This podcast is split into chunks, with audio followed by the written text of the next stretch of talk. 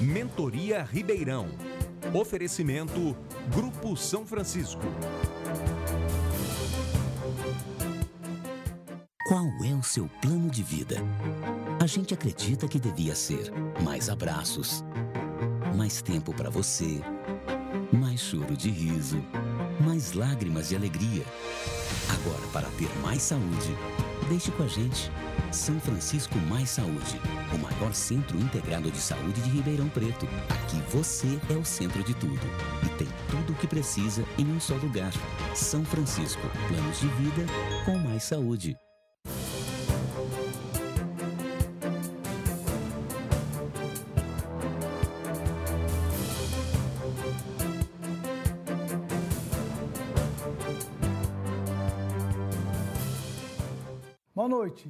Programa Mentoria 2020, hoje ao vivo pela multiplataforma do Sistema TAT de Comunicação.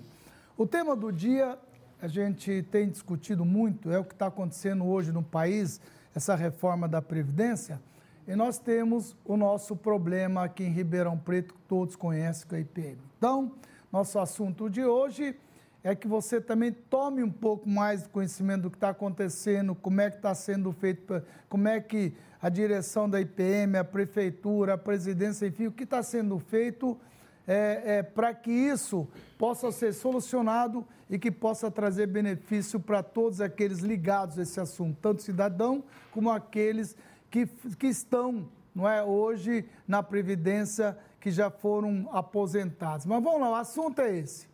O IPM, Instituto de Previdência dos Municipiários de Ribeirão Preto, é o responsável pelo pagamento dos proventos de aposentadoria dos servidores municipais, bem como das pensões aos cônjuges e herdeiros dos servidores. A arrecadação das contribuições dos servidores e do município já não é mais suficiente para fazer frente a todos os pagamentos, o que está gerando um déficit. No ano de 2019, segundo o relatório apresentado em março pela empresa que realiza a consultoria atuarial do IPM, a previsão do total de benefícios a serem pagos é de 570 milhões 946 mil 333 reais. A previsão de arrecadação com as contribuições dos servidores é de 68 milhões 895 mil 139 reais. E a contribuição da prefeitura será de 86 milhões 856 mil 688 reais, sendo necessário um aporte extraordinário de 415 milhões 190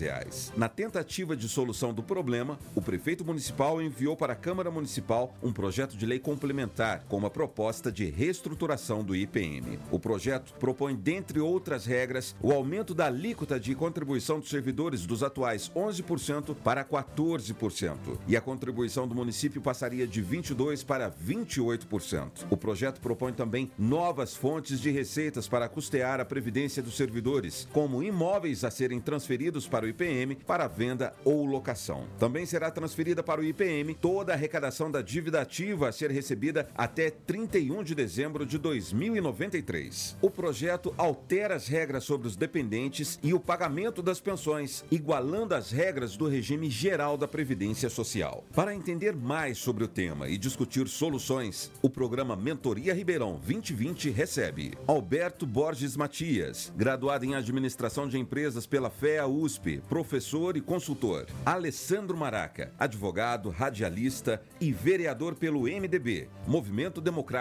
Brasileiro. Antônio da Azabud, assistente da Casa Civil, engenheiro de produção, empresário e consultor financeiro e ex-diretor da ACIRP e APAS. Manuel Jesus Gonçalves, secretário da Fazenda de Ribeirão Preto, formado em letras, pós-graduado em gestão pública, consultoria empresarial, políticas estratégicas e administração. Maria Regina Ricardo, superintendente do IPM do Sasson, advogada especialista em direito constitucional, administrativo e previdenciário. Paulo Pastore, advogado, pós-graduado em gestão previdenciária. Wolf Galkovics, formado em ciências sociais e em direito, pós-graduado em controladora e legislação tributária pela A USP Ribeirão e gerente de cidade pela FAP.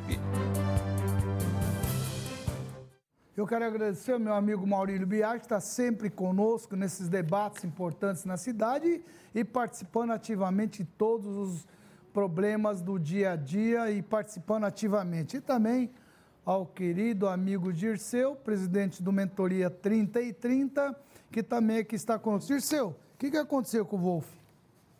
Não sei, ele estava convidado para o programa, mas deve ter acontecido alguma coisa porque se ausentou. E o Laerte? Você convidou o, ele? O Laerte, presidente do sindicato, foi convidado, mas ele justificou a sua ausência porque exatamente nesse momento o sindicato está promovendo um evento para discutir as, a reforma da Previdência, então ele justificou a ausência.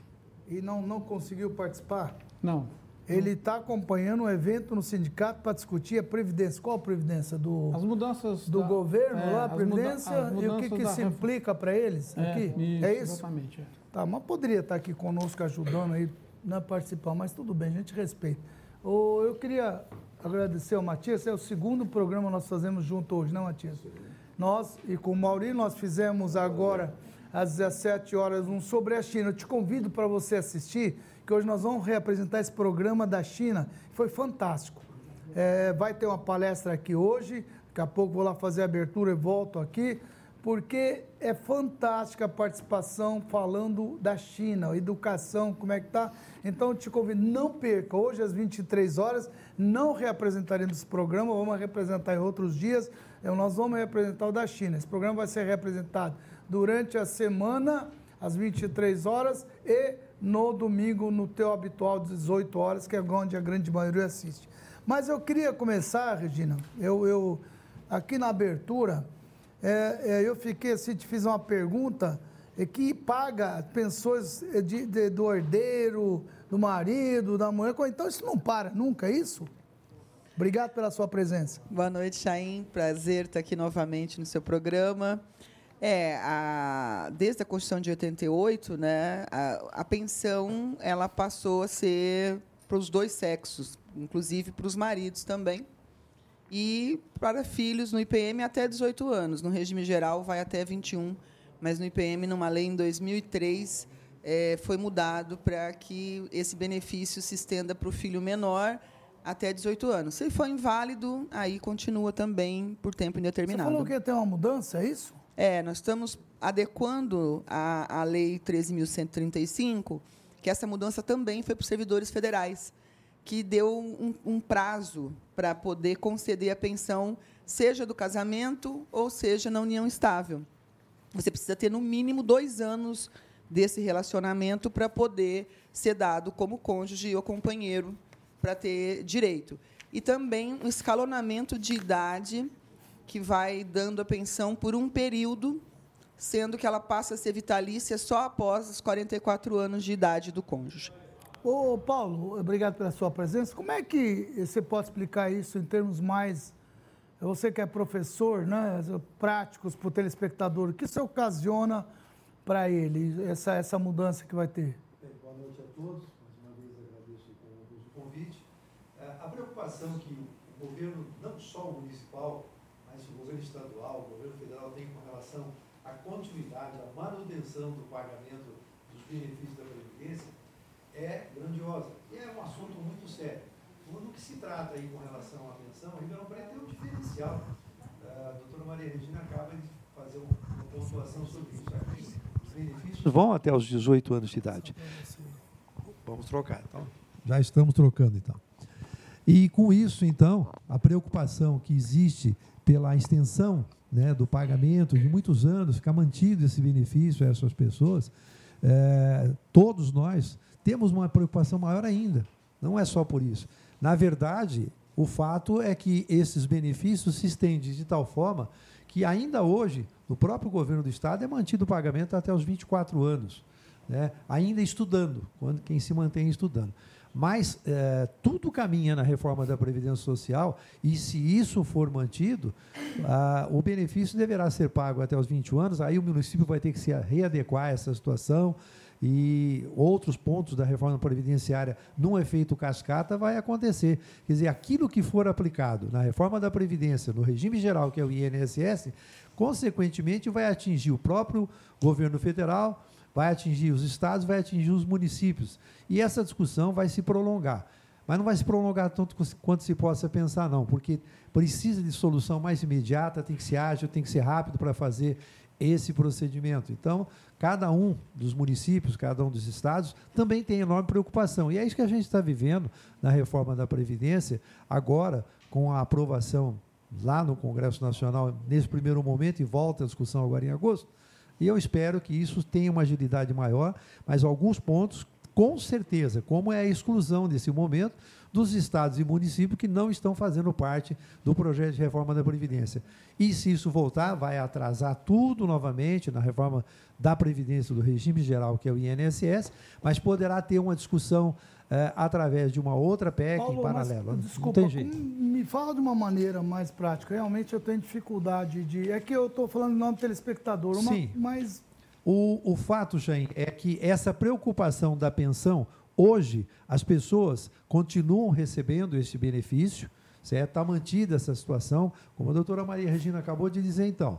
O benefício, no caso do município, por uma lei de 2003, né, ela é paga àqueles dependentes certo? Menor de idade. Até os 18 anos de idade. Sim. Isso no município é assim, Depois até os 18 anos. anos é um pai que tem um filho. Até os 18 anos acabou, o filho dos 18 anos aí zerou. Zerou. É a única maneira do pai, é isso. isso aí deixa, acabou. Deixa de Mas receber. pai foi, mãe foi, menino. Porém, hum. tem uma ressalva, uma situação de invalidez desse dependente poderá ser mantido o benefício. Ah, se ele tiver Esse, invalidez, ele pode manter? Pode, ele vai passar pela perícia médica, vai ser constatada okay. essa incapacidade, Não, aí sim está mantido o pagamento de benefício nessas circunstâncias.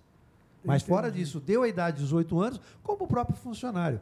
Na compulsória, aos 70 anos, okay. 70 anos e um dia, ele está fora. Mas eu acho que esse não é o nosso maior problema daqui. Eu queria já começar cutucando meu amigo Manuel. Manuel, da onde que está brotando tanto dinheiro na prefeitura, hein? De repente não tinha, que você ia parar de pagar. Daqui a pouco começou a pintar dinheiro para tudo que é lado. A PM está recebendo, Regina? Está recebendo. Os funcionários estão recebendo. Não ouvi ninguém reclamar. Oh, deve ser coisa daquele turquinho ali do teu lado. Não é possível. É, não, Maurício? Que junho eu, não ia ter mais dinheiro para pagar ninguém. Estamos em agosto. E aí? Isso é competência? É o que, que é que vocês estão? Alguma coisa para saber. O telespectador precisa saber o que, que aconteceu, né, Matias? Precisamos saber o que está acontecendo.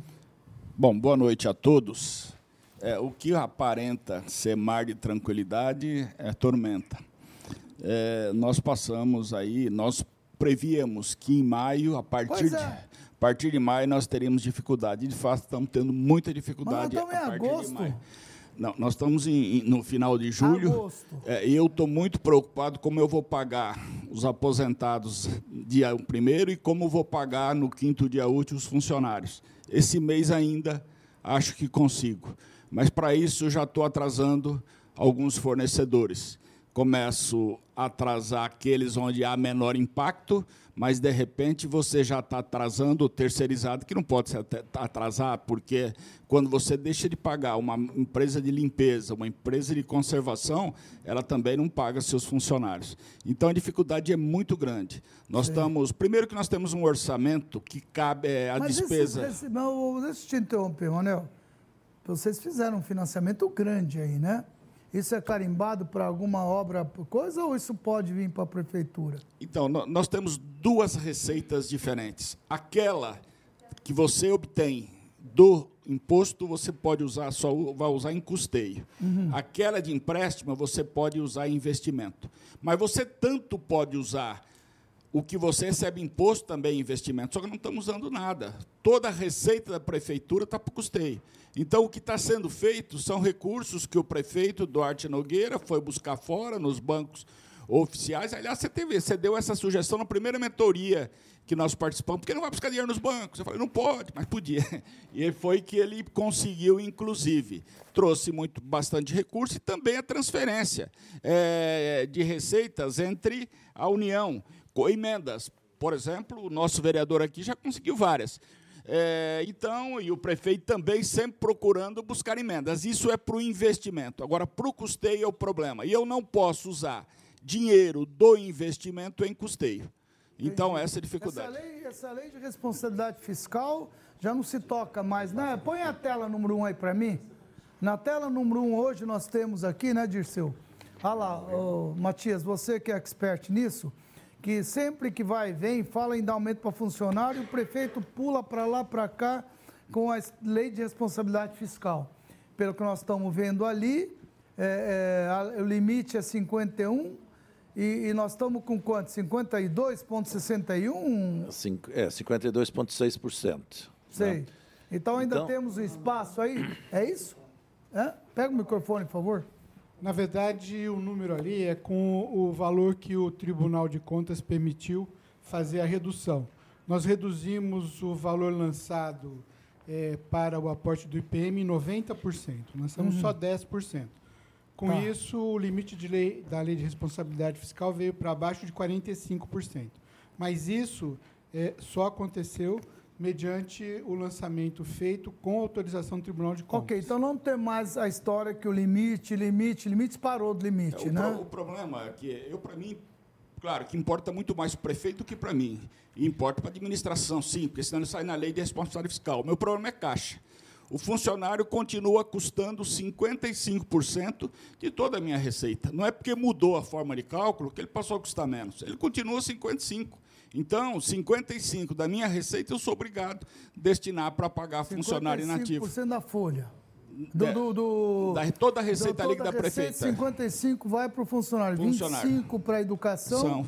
Nós temos e, a, saúde, a saúde, saúde nós, nós temos a, a, toda okay, outra despesa. De qualquer maneira, o que a gente observa é que para os investimentos o prefeito foi buscar dinheiro lá fora e vai ter investimento. A gente está vendo a cidade virar é, é, obra para todo lado, não é? Não está sendo utilizado o dinheiro. Então, vai ter como vocês cobrirem é, esses compromissos que você está dizendo que desde maio que você não aguenta, né? É aquela história que você parece gato, né? Fica tomando o leite miando, né? Tem sempre dinheiro. Não é possível isso, né, Matias? Como é que é isso? Explica um pouco aí para gente.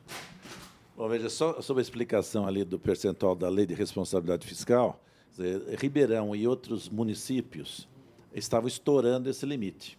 Não é? Então, você teria que enquadrá-los dentro da lei de responsabilidade fiscal. Então, houve uma modulação dessa aplicação, então, uma modulação dentro dos, eh, dos valores que seriam destinados à Previdência.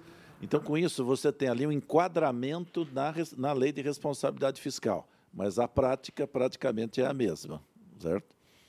É, Ribeirão Preto, a situação de Ribeirão Preto, a situação financeira de Ribeirão Preto, no início do governo, era la, muito lamentável.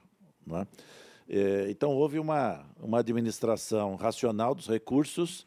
Hoje, você tem um déficit aí mais ou menos de 180 milhões para fechar esse ano, não é? é? em grande parte decorrente do próprio IPM, né? do pagamento ao IPM.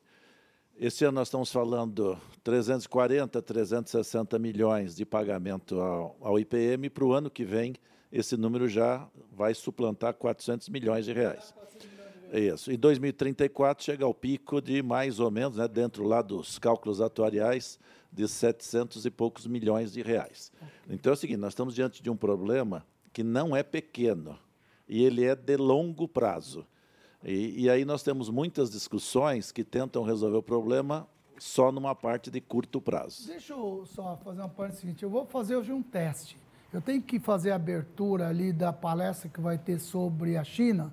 Eu vou e volto. O Maurílio e o Dirceu vão tocando. Eu quero experimentar o Maurílio aqui como apresentador de um programa, porque ele já fez um programa na própria Tati, né, Maurílio? Verdade. Fez um programa bom, você sabe disso que ele fez, né? E bem, viu?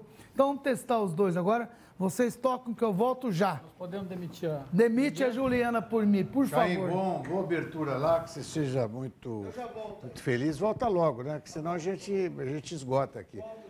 Mas aproveitando, Dirceu, se você me permite, aproveitando, a gente podia fazer o telespectador, o pessoal de casa que entende menos disso, é, conhecer um pouco melhor essa, essa questão do, do, do, do IPM.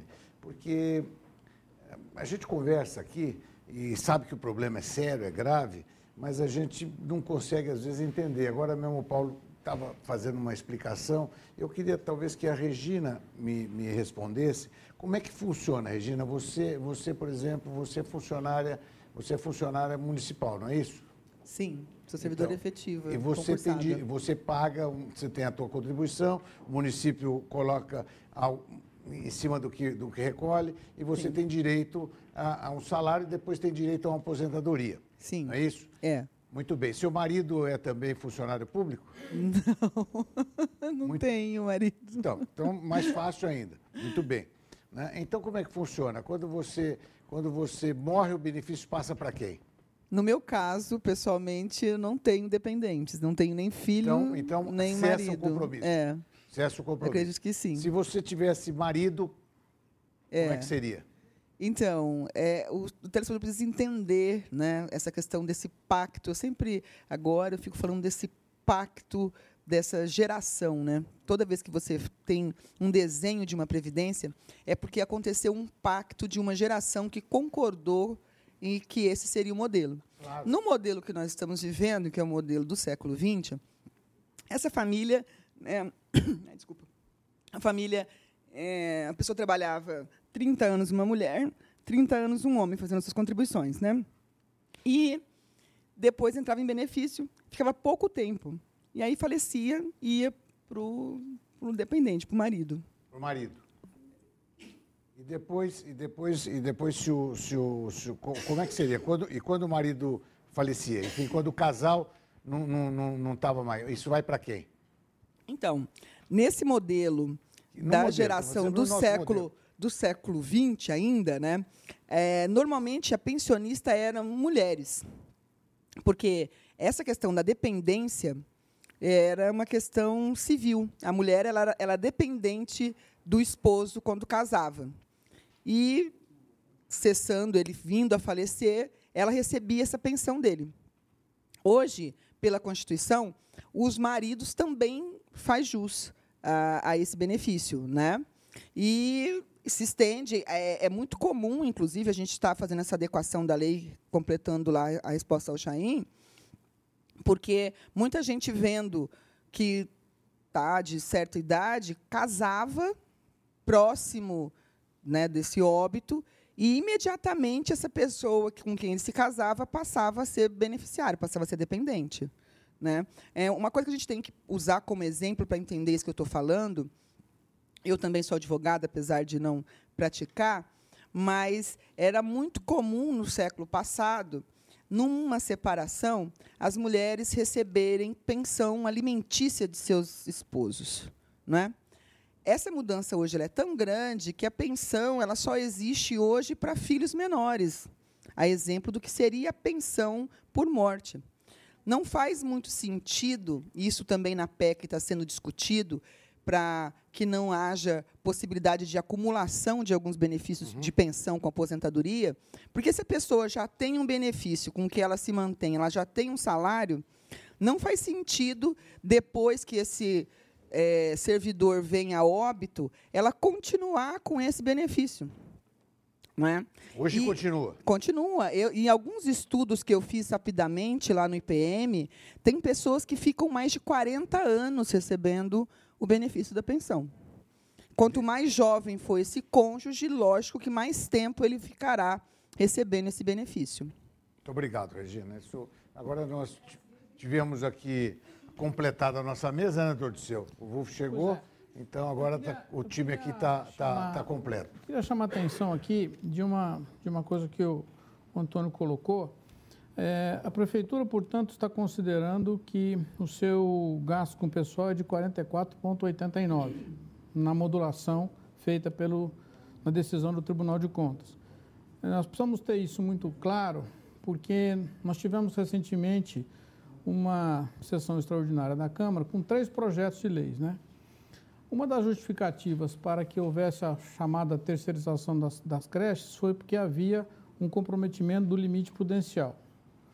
Então, nós estamos agora definindo que isso não acontece hoje, embora o secretário Manuel tenha dito que o problema é um problema de caixa, o um problema de é, comprometimento financeiro, mas o município assume que não está com, no seu limite prudencial. Até porque naquele mesmo, naquele mesmo dia, dois outros projetos foram aprovados e que envolviam esse assunto, que era a possibilidade de empréstimo para o DAEP e a criação de cargos.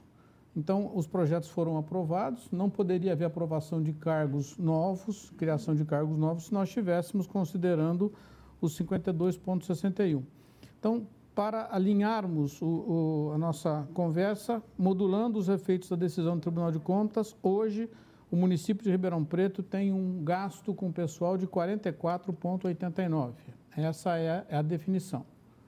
É isso? É uma definição jurídica, né? Só, só, só, só um minutinho. Isso é uma decisão jurídica que acomodou uma situação é, real. Ah, porque aqui no Brasil, às vezes, a gente tem essa. Quer dizer, juridicamente nós estamos certos, corretos, enquadrados. Agora, financeiramente, nós temos 55%, que é o, é o número que o secretário acabou de, de nos colocar. Então, eh, veja bem, é um artifício jurídico para dizer, não, a prefeitura está enquadrada, só 44. Então, ótimo, quer dizer, nós não vamos ser enquadrados na, nessa, nessa legislação. Mas, na, no real, são 55 milhões. Maurílio, Diga, Maraca. Maurílio, doutor Disseu também, só para, antes de passar para o Toninho, para a resposta, é, como foi citado a, a, os projetos de lei que foram votados na, na sessão extraordinária na Câmara, só lembrar que esses cargos que foram criados é, eles é, foram criados para obedecer uma necessidade na Secretaria da Educação, são cargos de professores de artes e de educação física.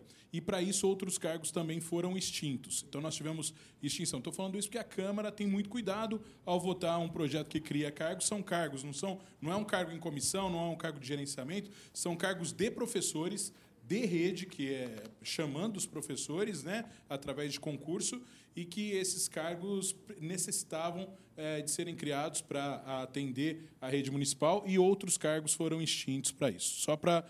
Essa decisão da Câmara foi, foi, foi sábia, porque senão nós íamos ficar. Porque nós falávamos no programa, no programa de, da semana passada, doutor Disseu, nós falamos no, no, programa semana passada, você tem, você tem algumas coisas que são mais fortes do que qualquer qualquer legislação, qualquer coisa. Você tem, você tem a, a, questão de caixa. Caixa é uma coisa que você não consegue multiplicar, apesar do Chaim ter, ter, ter brincado com o Manuel, tal, mas caixa, você tem, você tem um caixa além daquilo. Então, Nessa questão que a Câmara aprovou, é uma questão que se a, suponha que a Câmara não tivesse aprovado, só para a gente raciocinar aqui, a Câmara não aprovou, não passou. O que, que ia acontecer? Iam ficar 2.500, 2.600 crianças que vão ser atendidas agora sem ser atendidas, porque não podia enquadrar em outra, de outra forma.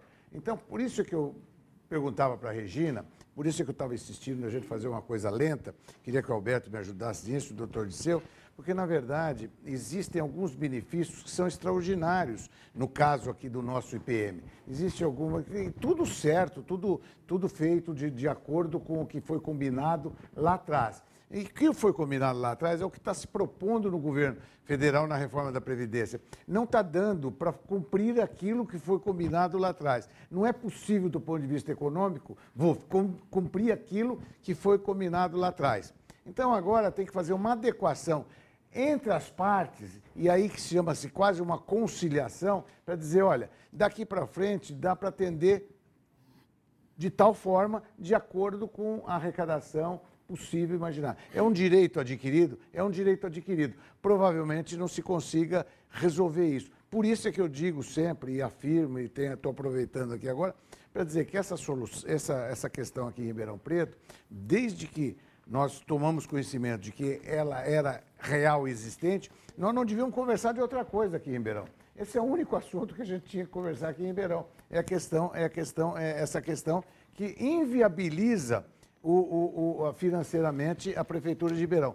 Pode fazer obra, vai fazer obra, está se endividando para fazer. Então está tomando empréstimo por DAEP, para não sei para onde, etc, etc para fazer obras, pra, que é outro crime econômico você ter uma cidade que desperdiça quase 60% da sua água. Quer dizer, o contribuinte está pagando energia, está pagando tudo, para ser 50% está sendo desperdiçado. Então, esse, esse é um detalhe que nós temos que atentar a ele. E para isso, só tem uma forma Quer dizer, é, uma, é a população, é a sociedade ribeirão-pretana, é a Câmara, é o poder, poder Legislativo, o Poder Executivo, mais o Poder Judiciário, se entenderem para fazer um pacto pró-Ribeirão Preto. Sem isso, nós vamos ficar aqui, vamos fazer 200 mentorias, etc., e nós não vamos chegar a lugar, a lugar nenhum. Então, esse, e essa é a razão, aproveitando até a ausência do Chaim, que, que, a, que a Tati e que o Chaim criou esse, esse, esse programa, para a gente discutir esse assunto e trazer, uma hora qualquer,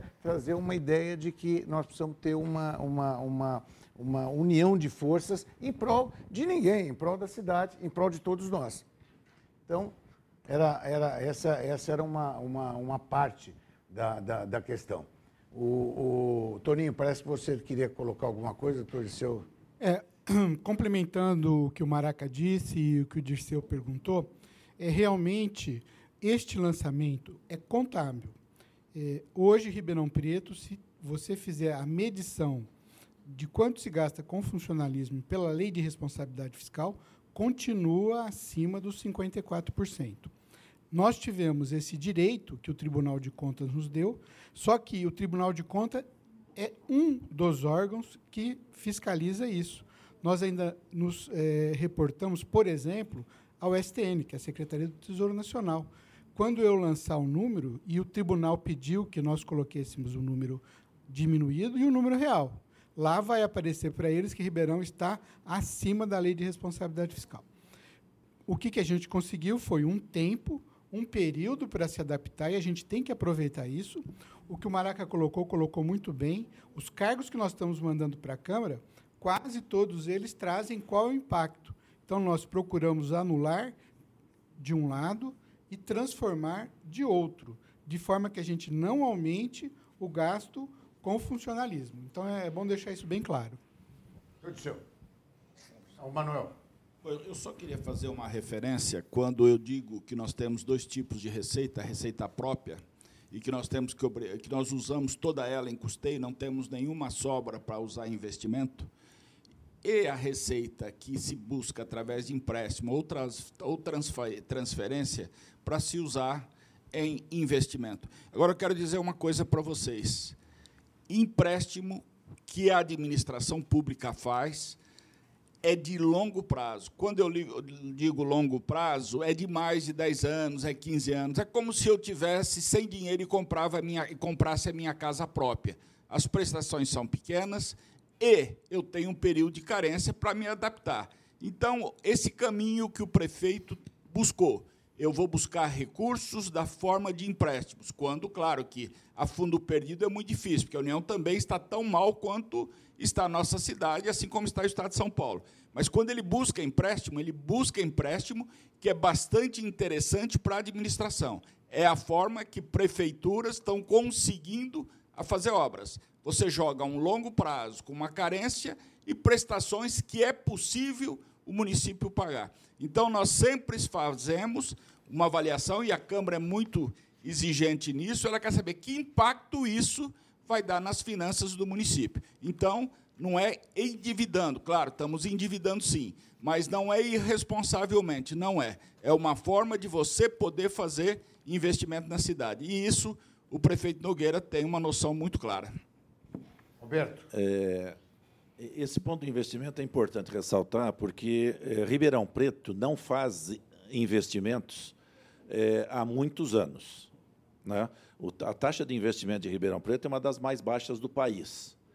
É, nessa forma de investimento, nós vamos deteriorando a cidade. A cidade não vai gerando condições de infraestrutura para manter a população aqui. Então, você precisa fazer estes investimentos. Então, é só anotando esse ponto.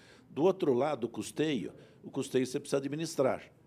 E o que está fugindo da administração do custeio é, na essência, é, o déficit do IPM que precisa ser muito discutido e a, a encontrar forma de solução. Nós estamos falando para dar valores aí em valores acumulados até o final né, desse processo de gastos no IPM superior a 15 bilhões de reais. Tá? Eram 17 bilhões, agora já passou para 15, tem não, gente não, não. que fala que é 20. Não, aqui era é? 15 bilhões, tem os levantamentos, são atualizados, os dados atuariais, aí a Regina tem os dados mais, mais novos, mas o último dado que eu tenho é 17,5, 17 bilhões e meio. Mas olha, o, Manuel, o, o, eu acho essa discussão maravilhosa de seu, porque, veja bem, nós, é importante que o telespectador saiba, quer dizer, toda vez que você toma um dinheiro, você tem que pagar, seja a longo prazo, médio prazo, não, não, importa. Um dia a conta chega, que é o caso, que é o caso agora do IPM que nós estamos aqui discutindo. Por que, que ninguém reclamou nos primeiros 10 anos de IPM? Por que, que ninguém reclamou? Por que, que a reclamação começou a chegar agora só? Porque acabou a capacidade de caixa para pagar. É, é tão simples quanto isso. É tão simples quanto isso. Então, daqui, eu tenho certeza que se o Brasil retomar o desenvolvimento, se nós gerarmos emprego, se nós gerarmos renda, então nós vamos ter renda para pagar isso. Mas se nós não gerarmos renda e não retomarmos o desenvolvimento, e essa é a razão pela qual existe a ideia da reforma da Previdência, senão vamos ficar estagnados. Nós acabamos de ouvir aqui uma, uma, uma apresentação da China, né? e todo mundo vai ver essa apresentação da China vai ficar maravilhado. Né? E eu fiz uma colocação naquela hora. Você já pensou se a administração pública brasileira fosse encarregada de fazer a administração pública da China e a administração pública da China fosse encarregada de fazer a administração pública brasileira? Quer dizer, hoje o Brasil estaria 50% acima do atual desenvolvimento chinês. É porque precisa administração, precisa capacidade para fazer as coisas, e esse é o que o Chaim fala aqui o tempo inteiro, e ele já voltou, está retomando o programa, e que, que, que, nos falta, que nos falta aqui. Falta exatamente isso que o prefeito Nogueira está tentando fazer, não agradando, não fazendo isso, não fazendo aquilo, não cedendo aquilo, não cedendo ali. Porque não, não é porque ele seja isso ou seja aquilo, é porque não tem como ceder, não tem como, como atender. Regina. É, eu gostaria eu de complementar. Eu aqui da condução do programa, passando a condução para o meu amigo Chaim, que eu fiz com Continua, mas é, obrigado. Eu, eu, quero complementar essa fala dele, né, para que é, os cidadãos, os telespectadores tenham essa noção de que essa mudança, dessa crise da Previdência, acabou também culminando com uma das maiores crises econômicas do país. O senhor bem falou em 10 anos, 10 anos os Estados Unidos estava saindo de uma crise, lembra de 2008? Que era uma bolha imobiliária que explodiu numa das maiores economias do mundo. A partir daí, houve um espaço para os países, os, os BRICS, de que o país faz parte, como está a China também, que o senhor está bem colocando e que tinha tudo para crescer e cresceu. Se nós analisarmos de 2009 para 2014, o Brasil estava decolando de uma tal forma que ninguém reclamaria. As pessoas não reclamavam, nem poderiam imaginar que o IPM, que a cidade de Ribeirão Preto, como também o doutor Alberto bem colocou, essa questão da zeladoria, de cuidar do município, de fazer obras viárias, que é tão importante, para atrair quem investe, quem dá recurso. Porque hoje é muito fácil quando fala assim, ah, acabou o dinheiro do IPM, é a prefeitura que tem que passar. Não existe a prefeitura. Quem passa dinheiro para pagar os aposentados é a cidade, no geral, entende? Então, não que isso, mais uma vez, seja culpa dos aposentados, pelo amor de Deus. Não é isso. Mas é que a situação acabou acontecendo dessa forma. A gente não tem é, nenhum índice de desenvolvimento, a gente não, não tem uma economia punjante para poder gerar recursos para bancar a aposentadoria. São os contribuintes que bancam, né, é, Regina? E, quando, e, é, e é, é, muito importante, Paulo, que o, que, o, que o telespectador, que os funcionários públicos de Ribeirão Preto entendam que nós aqui, quando estamos colocando isso, nós não estamos colocando, muito pelo contrário, Ribeirão Preto tem, tem, tem o Brasil tem funcionários excepcionais, tem gente que se sacrifica, que faz muito. Agora, chegou num ponto que não tem como não, não, não, não tem como, porque a Previdência em Ribeirão Preto, em qualquer lugar do Brasil, ela só vai ser resolvida com pequenas providências. São centenas de pequenas providências. Por exemplo, aumentar o teto de contribuição do, do, do, do, do, do, do beneficiado. O sujeito tem que aumentar o teto, tem que aumentar o da prefeitura tem que, tem que a prefeitura já, a Câmara já, Maraca, aprovou a questão de os novos contratados serão já contratados dentro, dentro da, da, da legislação do, da, do, do, do, como é que se diz, do, complementar. Então, é, mas são diversas e muitas pequenas medidas é que vão, é que vão trazer uma, uma minimizar, porque resolver não vai, vai minimizar o problema. Eu, é importante a gente também. O Wolf aqui chegou, já obrigado pela presença. Já fiz, já ele, já fez, ele já fez alguma. Nenhuma ainda, porque ele chegou. Ele está ele tá pagando o bico que ele chegou muito ah, tarde chegou ele vai, ele vai ficar sem falar um tá pouquinho. Bom. Mas, Mas daqui a pouco ele fala. Só para complementar a fala da doutora Maria Regina e do Maurílio, é importante lembrar a todos que a situação do IPM, e bem lembrado, a situação do país, vive essa, essa, esse momento, essa crise da economia, por conta Ah, mas, ô, do Paulo, envelhecimento. Paulo, esse é envelhecimento. discurso- As aposentadorias esse- começaram a chegar Paulo, no momento. Esse discurso cansa um pouco, sabe? Não, Desculpa. não é isso aí, eu acho- cansa. Essa conversa do país, eu não sei o quê. Nós temos que resolver o problema de Ribeirão Não, mas Preto. o problema é local, é Não, do é local, IPM, vamos é o município. isso. A Eu- Constituição é clara quando ela diz que você não pode criar, estender ou majorar nada de fonte, se, nada de benefício, se não tiver a real Então, mas nós fonte de precisamos parar custeio. com essa conversa, economia, não, economia, não ver a é economia isso. da nossa cidade, que, que nós estamos fazendo para melhorar. E o Maurício foi claro, olha, quem vai pagar essa conta é o cidadão. É o cidadão. Então nós precisamos ver como é que a gente, alguém tem algum plano de vocês, algum plano apresentado, alguma coisa concreta, porque todo mundo também, o telespectador também está cansado, para ser exato, saco cheio de ouvir, ah, vai quebrar, vai não sei o que. tá Chay, então- então Todo vamos deixar sabe. claro- Opa, você Deixar quer claro falar? uma coisa, então, Chay. A. Constitu... A reforma previdenciária é. a base de tudo. Tá bom, Nós não ok. vamos conseguir apresentar plano nenhum enquanto não sair a reforma maior. Não, mas não a reforma pode, do geral nós da Previdência temos Social. que esperar a reforma poder Temos, resolver. não Por quê? temos outra alternativa. Mas por quê? Porque depende do governo federal, é a lei Não, maior, né? você aplica em efeito não, Um cascata. pouquinho. Quando foi montar o IPM aqui, teve que ir lá pedir para o Não, governo porque o- federal? não, porque a legislação pronto. era outra. Então pronto. É nós outro temos que momento. avaliar o Nós seguinte. Já, nós já começamos aqui. Nós acabou, eu acabei de comentar que a Câmara Municipal de Ribeirão Preto, pioneiramente, Sim. aprovou a- a- que os novos funcionários sejam enquadrados. É isso. Nada impede, outro dia estava aqui É o presidente isso. do sindicato, nada impede que, não, de comum acordo, que esse teto, que os 11% passe para 14%. Nada impede. Não precisa do Senado Federal, não, Não, precisa. não. Precisa, precisa da Câmara Municipal de Ribeirão Preto e do Poder Executivo de Ribeirão Preto. Então Só me isso. responde o Precisa seguinte. de tá lá. entendimento, precisa de entendimento, entendimento. Mas- Precisa o VUF se convencer de que isso é bom para o futuro de todo mundo. você tá Isso que, que, que, é- que, que afeta o IPM? A Cleusa aqui pergunta, a reforma da Previdência que o governo está tentando aprovar afeta o IPM? Afeta? No quê? Porque é um efeito cascata, a aplicação da legislação que o município vai precisar. Tudo que é feito, nós estamos falando de pensão agora há pouco, vai mudar o sistema de cálculo. Sim, vamos- vai mas- voltar. Mas, é, No- o aqui em Ribeirão Preto. cálculo do IPM nosso aqui é diferente do federal. Hoje não, a legislação é a mesma. Não, você, essa aplicação que é feita aqui hoje, que o, que o funcionário é, é, coloca quanto, Regina? Quanto que o funcionário Onze. paga? 11. E, e a prefeitura? 22. E é assim também no federal? Não, é outra. Então não é igual. Não, é outra porcentagem, Então só sair, é mas o igual, sistema mas de é cálculo. igual, para, o então é sistema de igual. cálculo é o mesmo, Jair. como o mesmo? O beneficiário do município vai até 18 anos a pensão, do governo federal a 21 e vai se, igual, e vai se então- igualar. vai então, aumentar em 3 anos. Aonde que isso vai afetar? O Vai que que aumentar em ajuda? despesa. Vai aumentar em despesa. Se o benefício, a pensão é paga hoje até os 18 anos.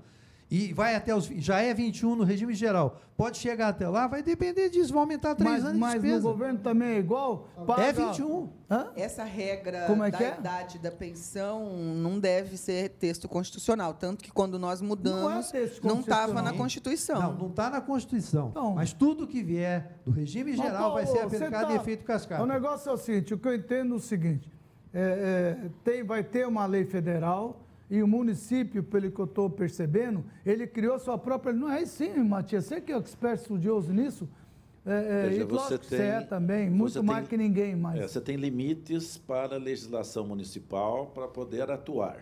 Hum. Eh, você não pode ultrapassar o que a legislação federal tiver definido. Ok, e, é, mas daí para baixo você pode... Mas a nossa é maior que do federal.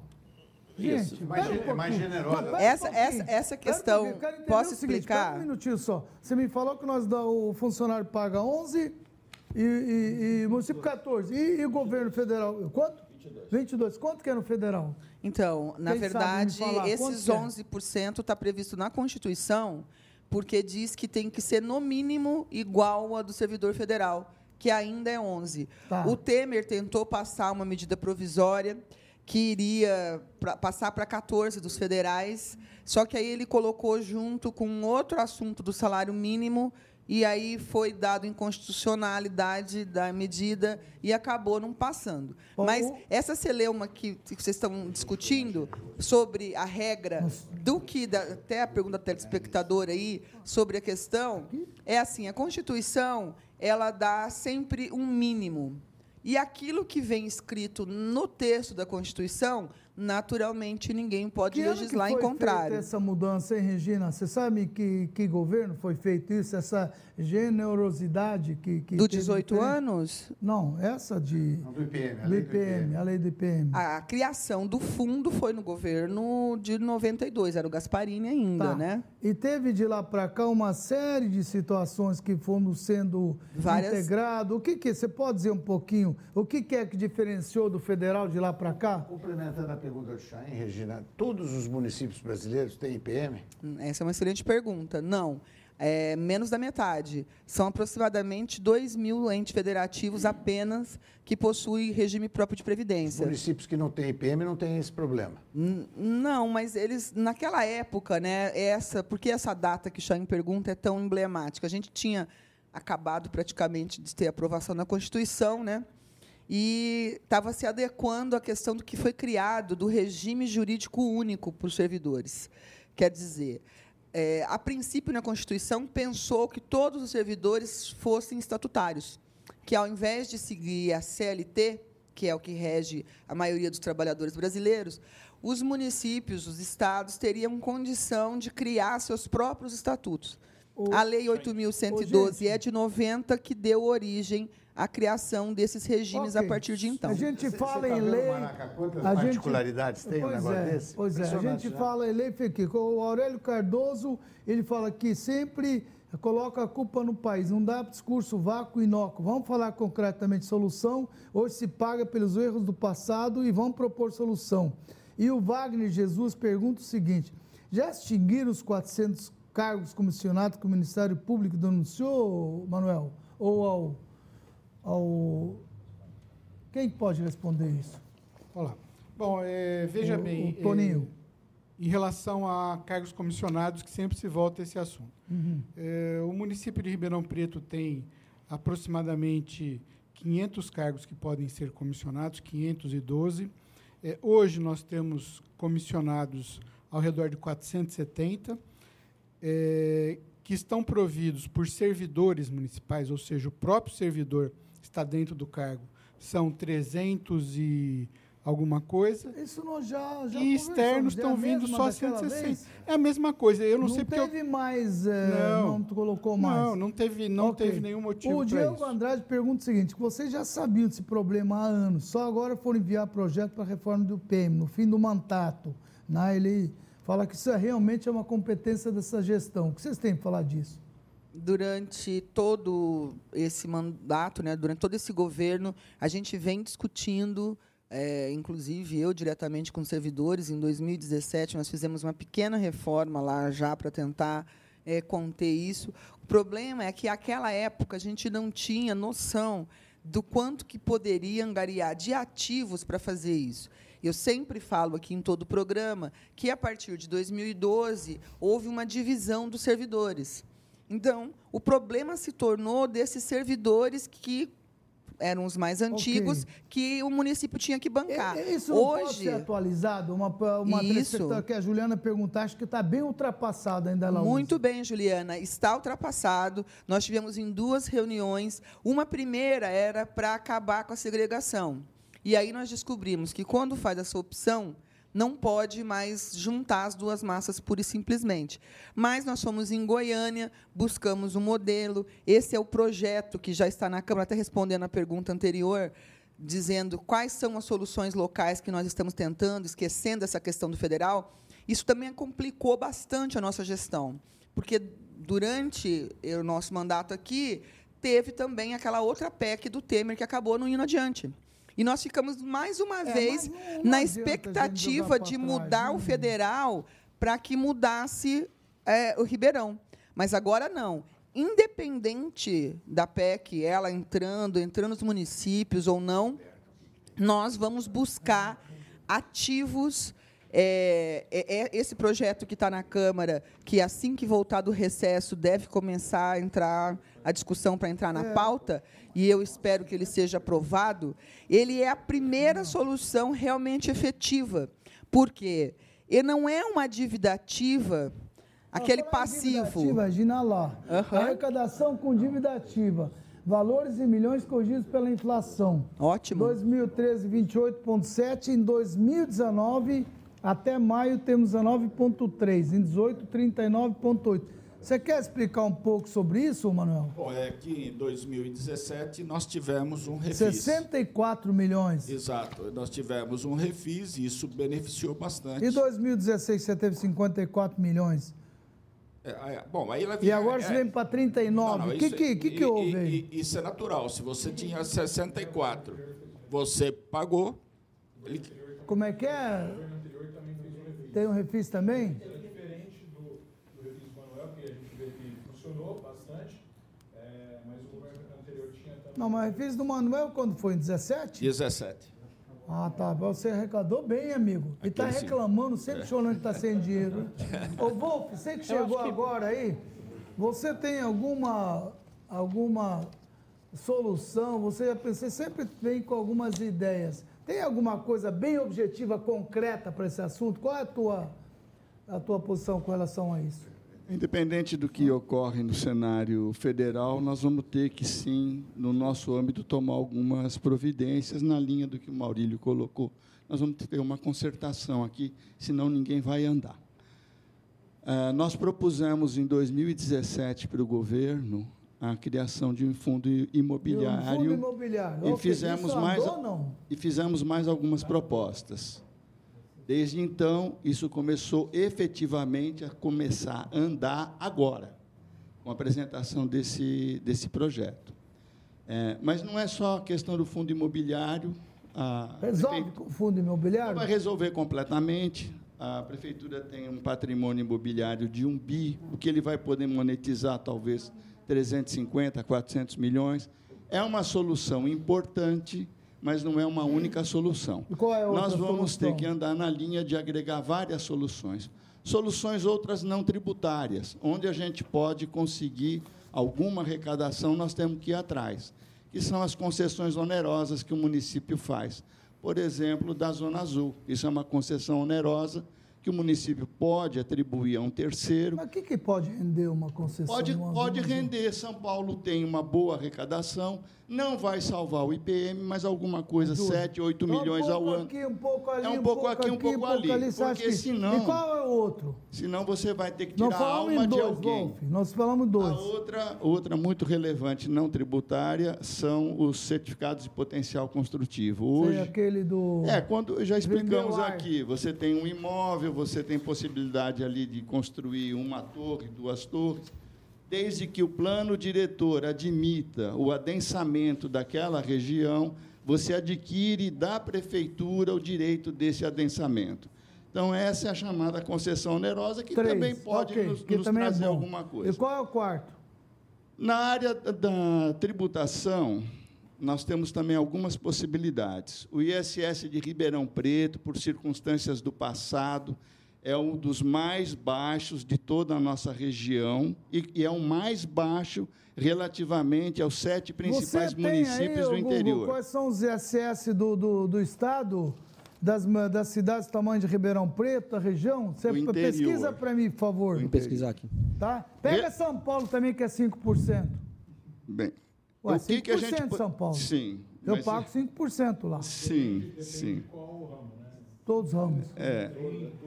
A, a grande maioria. São Paulo, os caras montam empresa. Só precisa tomar cuidado para ser feito lá. Nem que está montando empresa nas cidades de volta Então, de São e- Paulo esse- é 2%. Então, eu acho Esse, que. Esse é o problema, Chain. É. Esse é o problema. Você não pode pegar Ribeirão Preto e jogar para cima. Pois Nós, é. na verdade, fizemos um movimento ao contrário no passado. Na verdade, para reter o prestador de Ah, serviço aqui. Você acha que o ISS tem espaço para ter Tem um... espaço aí para uns Eu 40, vou 50 perguntar para o Matias isso daí, que ele é um estudioso é o sobre isso daí. o que mais? O ISS, é- o nosso ISS está 2%, numa alíquota né? muito baixa. É 2? Ah, Na, na média, 2,7%, a maioria está em 2%, dos grandes contribuintes, que são 30% dos contribuintes. 70% dos contribuintes estão no Simples Nacional, não se afeta, segue uma outra legislação.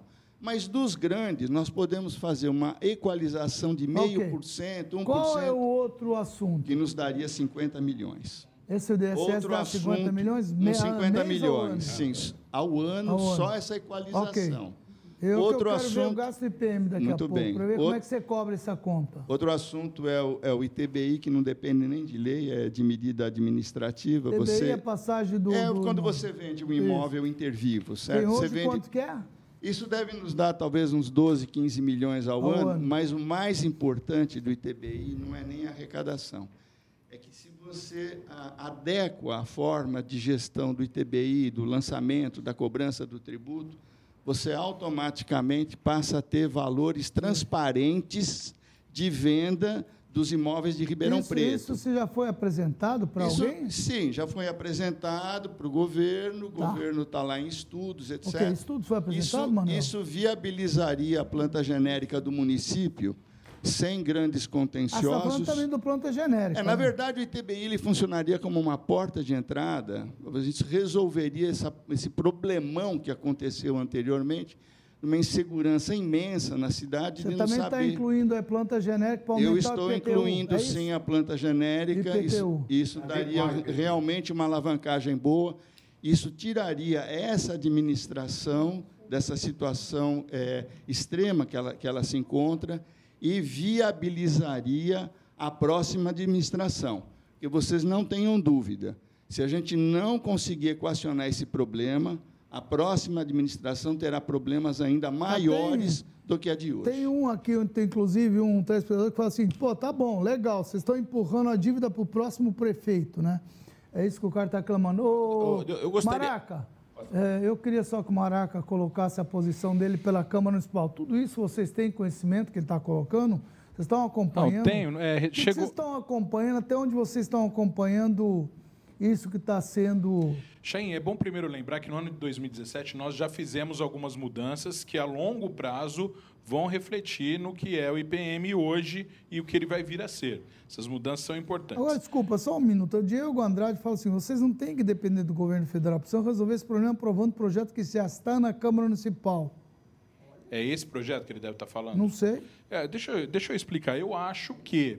Hã? se- Então, vamos lá. Chain, é eu, Diego Andrade. eu quero, eu quero, eu, eu, eu para eu colocar as coisas aqui, eu preciso de expor, eu preciso de dois minutos aqui. Primeiro, eu acho que por tramitar uma reforma da Previdência e na iminência de ser sancionada, existe um, um acordo para que ela seja votada já em segundo eh, turno agora e já vá para o Senado, e o Senado já assinalou que os estados e municípios vão entrar na reforma da Previdência, eh, eu acho que eh, nós podemos também continuar observando. Acho que o que o doutor Paulo Pastore falou aqui é importante. Nós observarmos o que essa reforma vai dizer. Ela pode, inclusive, tratar sobre algumas questões aqui importantes de alíquotas, entre outros. Queria só lembrar uma coisa, Chaim. Você estava perguntando da alíquota. eh, no município hoje é 11%. Esse projeto que o governo mandou eh, mudaria de 11% para 14% a, a alíquota do, servidor. Não, ok, mas não tem nada a ver com a alíquota que ele está falando. Não, mas é, a alíquota hoje do, IS, do INSS ela varia de 8% a 11%. É, é, é, quem, quem ganha até 1.751 reais paga 8%. Quem ganha de 1.751 a 2.919 paga 9%. E quem ganha acima disso paga 11% hoje. Então, é, quer dizer, nós precisamos sim resolver o problema do IPM e isso tem que ser rápido. Só que, quando eu digo que nós estamos na iminência é, de uma lei Não, mas federal. eu queria entender isso que está na Câmara, que esse projeto É um tá Câmara, ele projeto. tá falando. Que eu que é eu acho, eu acho que esse projeto ele traz alguns pontos. Um deles é o fundo patrimonial, que eu acho que é importantíssimo. Aliás, eu não sei por que, que o município tem hoje 3 mil imóveis. Né? Imóveis que geram gastos ao município, o município tem que limpar esses Você é imóveis. favor que se venda isso. Eu, é lógico que o município tem que ter imóveis estratégicos, mas qual estratégia tem um imóvel para o município na esquina da Fiuza com a presidente, da, na esquina da Fiuza com a presidente Vargas? Existe ali um terreno Tem da um terreno da prefeitura lá, tem um espaço da prefeitura. Inclusive, esse acho que está na, naquela, na, naquele que já está à venda agora para o centro administrativo. Mas é, é, nós não vamos ter um, um posto de saúde, nós não vamos ter uma escola nesse local. Agora. no caminho certo. Eu É. não sei que caminho é esse. Não, então Mas, eu, eu todo acredito. Caso, eu acho que tem que falar para ele ter espectador o que quer para ele entender. Eu né, acredito que o projeto Coloca tenha coisas coisa boas. Bem, bem objetiva. Então, vamos lá. Então, continuando. Tem o fundo patrimonial, que eu acho que é bom. Que é o que ele colocou. E digo até que parte desse fundo patrimonial, eu acho que ele pode ser desafetado aí da Sim. prefeitura para ser vendido Mas mesmo. qual é o e alguns tem deles. lá o nesse fu- projeto. Oi? Além desse plano, qual o outro? Tem o aumento da alíquota de 11% para 14% Tá, isso e, de, é o e de 22% para é, 28% da Tá. prefeitura. É, eu queria só lembrar o seguinte: eu não estou dizendo, eu só acho que a gente precisa discutir. Nós precisamos ouvir, ouvir os servidores, ouvir a, a- e também ter na cabeça que nós precisamos mudar. Não estou dizendo aqui, mas como você é, traz essa discussão justamente num ano em que o servidor não teve nem 1% de aumento. Né? Então, estou dizendo aqui que a gente precisa discutir isso com todo mundo. Outra coisa, é, nós precisamos de um, um esforço geral para o governo de economia. Eu vejo que o, que o nosso secretário da Fazenda tem feito é, é, a lição de casa, mas às vezes o governo ele peca. E aí vão falar assim, mas Maraca, é muito pouco isso. Não, Maraca, mas se a gente somar o pouco com o pouco É com pouco, acabou de falar. nós, nós Mas, temos. Maraca, eu queria te fazer uma pergunta. Não, só para terminar, Shein, deixa eu terminar, juro que eu termino aqui. E tem uma outra falar, coisa. pô, é nós que eu. precisamos de investimentos privados, nós precisamos de estimular eh, o crescimento da cidade, o desenvolvimento econômico da cidade. Entendi. Nós temos hoje uma Secretaria de Desenvolvimento Econômico que pouco tem feito, na minha opinião. Ah, eu acho que pode fazer mais. de- de é, turismo, é o e, turismo e desenvolvimento Ah, econômico. são juntas, né? então. É, aí isso, o que eu Manuel? acho. É o Edmilson? É, nós- São as duas juntas? Duas juntas. Existe uma Sei. questão que é, é- é- quando, sempre que eu falo Mas dessa questão. desenvolvimento econômico, me desculpa, o prefeito. é. Já mandei uma série de sugestões para ele. Acho que deveria ter uma aqui para ele é, buscar. nós precisamos de ver, é, é, realmente, nós precisamos de aumentar a é, é, arrecadação aumentar a com arrecadação, qualidade, né? Quando você. Eu gera também- postos de trabalho, quando você Deixa faz a perguntar economia uma girar. coisa. O Preto disse o seguinte: a porcentagem que a Câmara arrecada não poderia pagar seus aposentados. A Mas a Câmara, Câmara os aposentados devolve. da. Pera aí, os aposentados da Câmara é pago por vocês também, pela Prefeitura? Ele é pago pela prefeitura, mas a Câmara sempre no final do ano ela Devolve. devolve parte do orçamento. É, primeiro que esse ano, de forma inédita, a Câmara devolveu uma parte antes até. Ela diminuiu, o repasse da Câmara esse ano diminuiu. A Câmara ela foi observando ao longo dos anos que ela devolve dinheiro para a Prefeitura. Então, no ano passado. Então, então o que ela devolve, teoricamente, seria para ajudar nisso aí, é isso? Na verdade, acaba sendo para isso, né? Mas a Câmara hoje poderia suportar. A Regina sempre fala que a Câmara tem que pagar alguns valores que hoje não são pagos. Ela poderia pagar. Ela vai começar a continuar devolvendo para a prefeitura, mas vai devolver menos.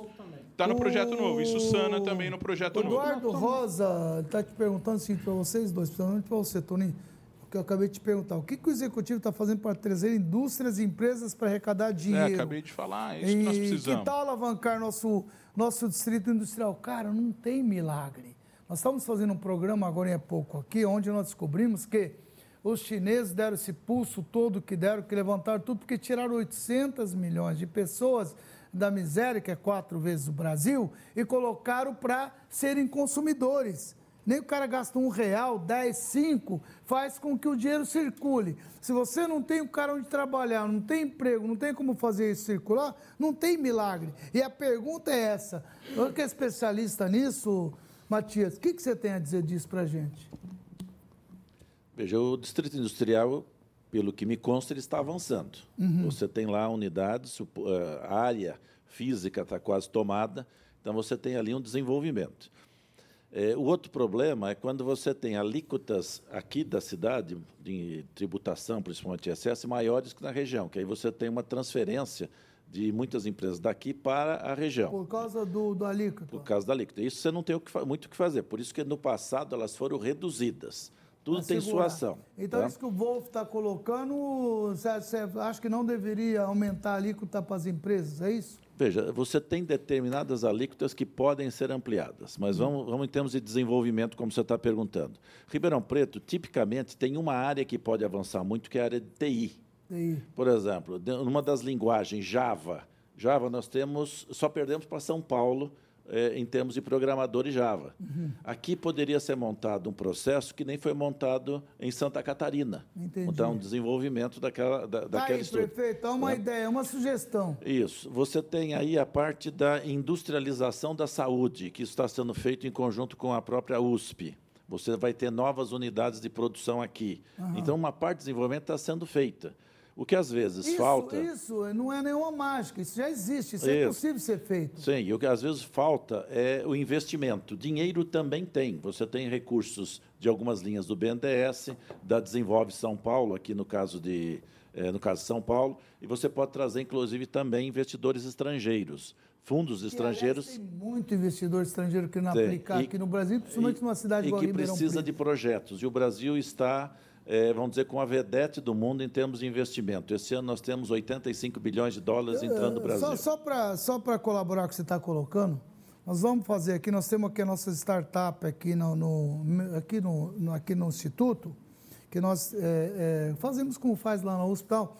Nós chamamos investidores, eu consigo trazer diversos para cá, verem os meninos, verem startup, vieram mais de 400 aqui para olhar as startups aqui de Ribeirão Preto, essas empresas que estão começando. Maurício, 400 investidores vieram aqui é, é, de todos os locais para conhecer isso. Então, o pessoal, primeiro, gosta de Ribeirão, todo mundo fala de Ribeirão, gostam da cidade, admiram e respeitam a cidade. Nós precisamos exatamente dar oportunidade para que eles venham. Quando você abre essas opções, até de vender imóveis, até de. O que precisa fazer? Parar de discutir. Eu só quero responder aqui para o Diego qual a posição do sindicato sobre esse projeto da reforma do IPM. Hoje não tem nenhum representante dos servidores. Amigo, o teu representante não veio. Ele tinha outros assuntos, não somos nós o problema. Você representa os servidores, Wolf? É, não diretamente, eu não sou membro do sindicato, mas eu sou participo do conselho das entidades, dos servidores, da qual o sindicato faz parte. Então, teoricamente, você seria um representante dos servidores? Eu, como, como técnico, eu sou, na verdade, eu coordeno uma comissão técnica do conselho das entidades, do qual Sim. o sindicato faz parte. Ok. Dirceu. Qual é a tua resposta?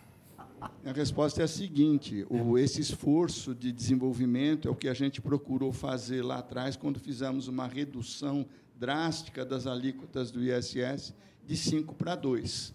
Isso, é, ao fim e ao cabo, foi ultrapassado pelo Simples Nacional e hoje nós temos uma alíquota inferior às, às nossas é, principais é o cidades. Que o Google me levou. É, Você vai, conseguiu, Rafael? Ele vai, vai contar. Arrecadação per capita de IPTU, de ISS nos municípios com mais de 500 mil habitantes. E como é que é?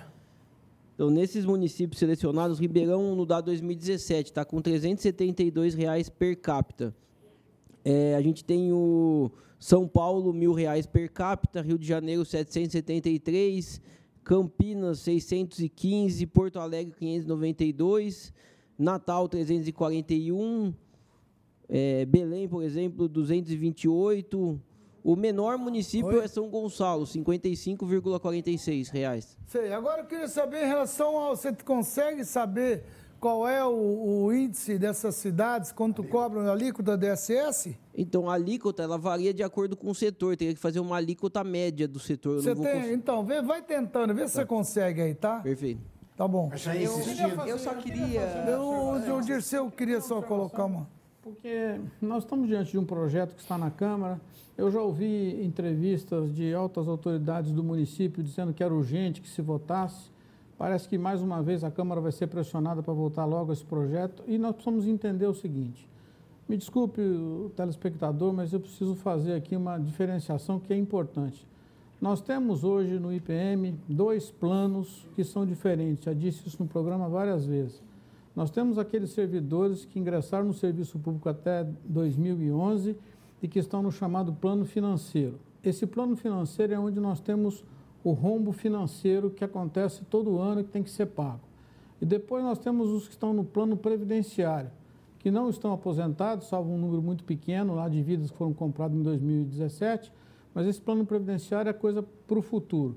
Esse projeto que está na Câmara não resolve o problema do plano financeiro, que é onde está o rombo rombo que nós sequer sabemos exatamente quanto é o valor. Ah, o executivo fala em 360 milhões que vai ter que ser aportado esse ano. Há um documento feito no, pelo, pela empresa que faz o cálculo atuarial do IPM, de março desse ano, que fala em 415 milhões de reais.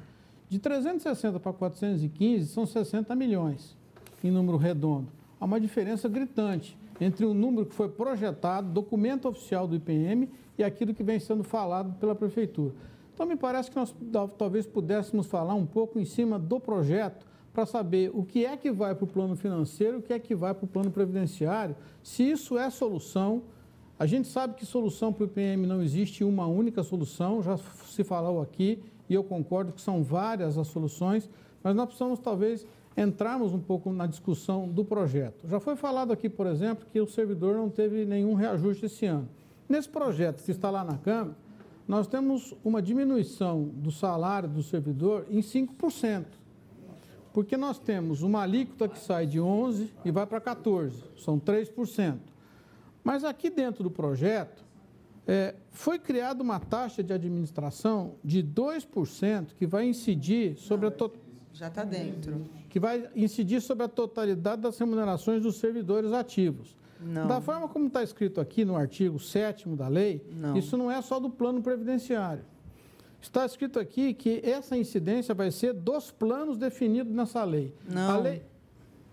Bom, já que estão dizendo que não, eu vou ler o artigo. Pois não.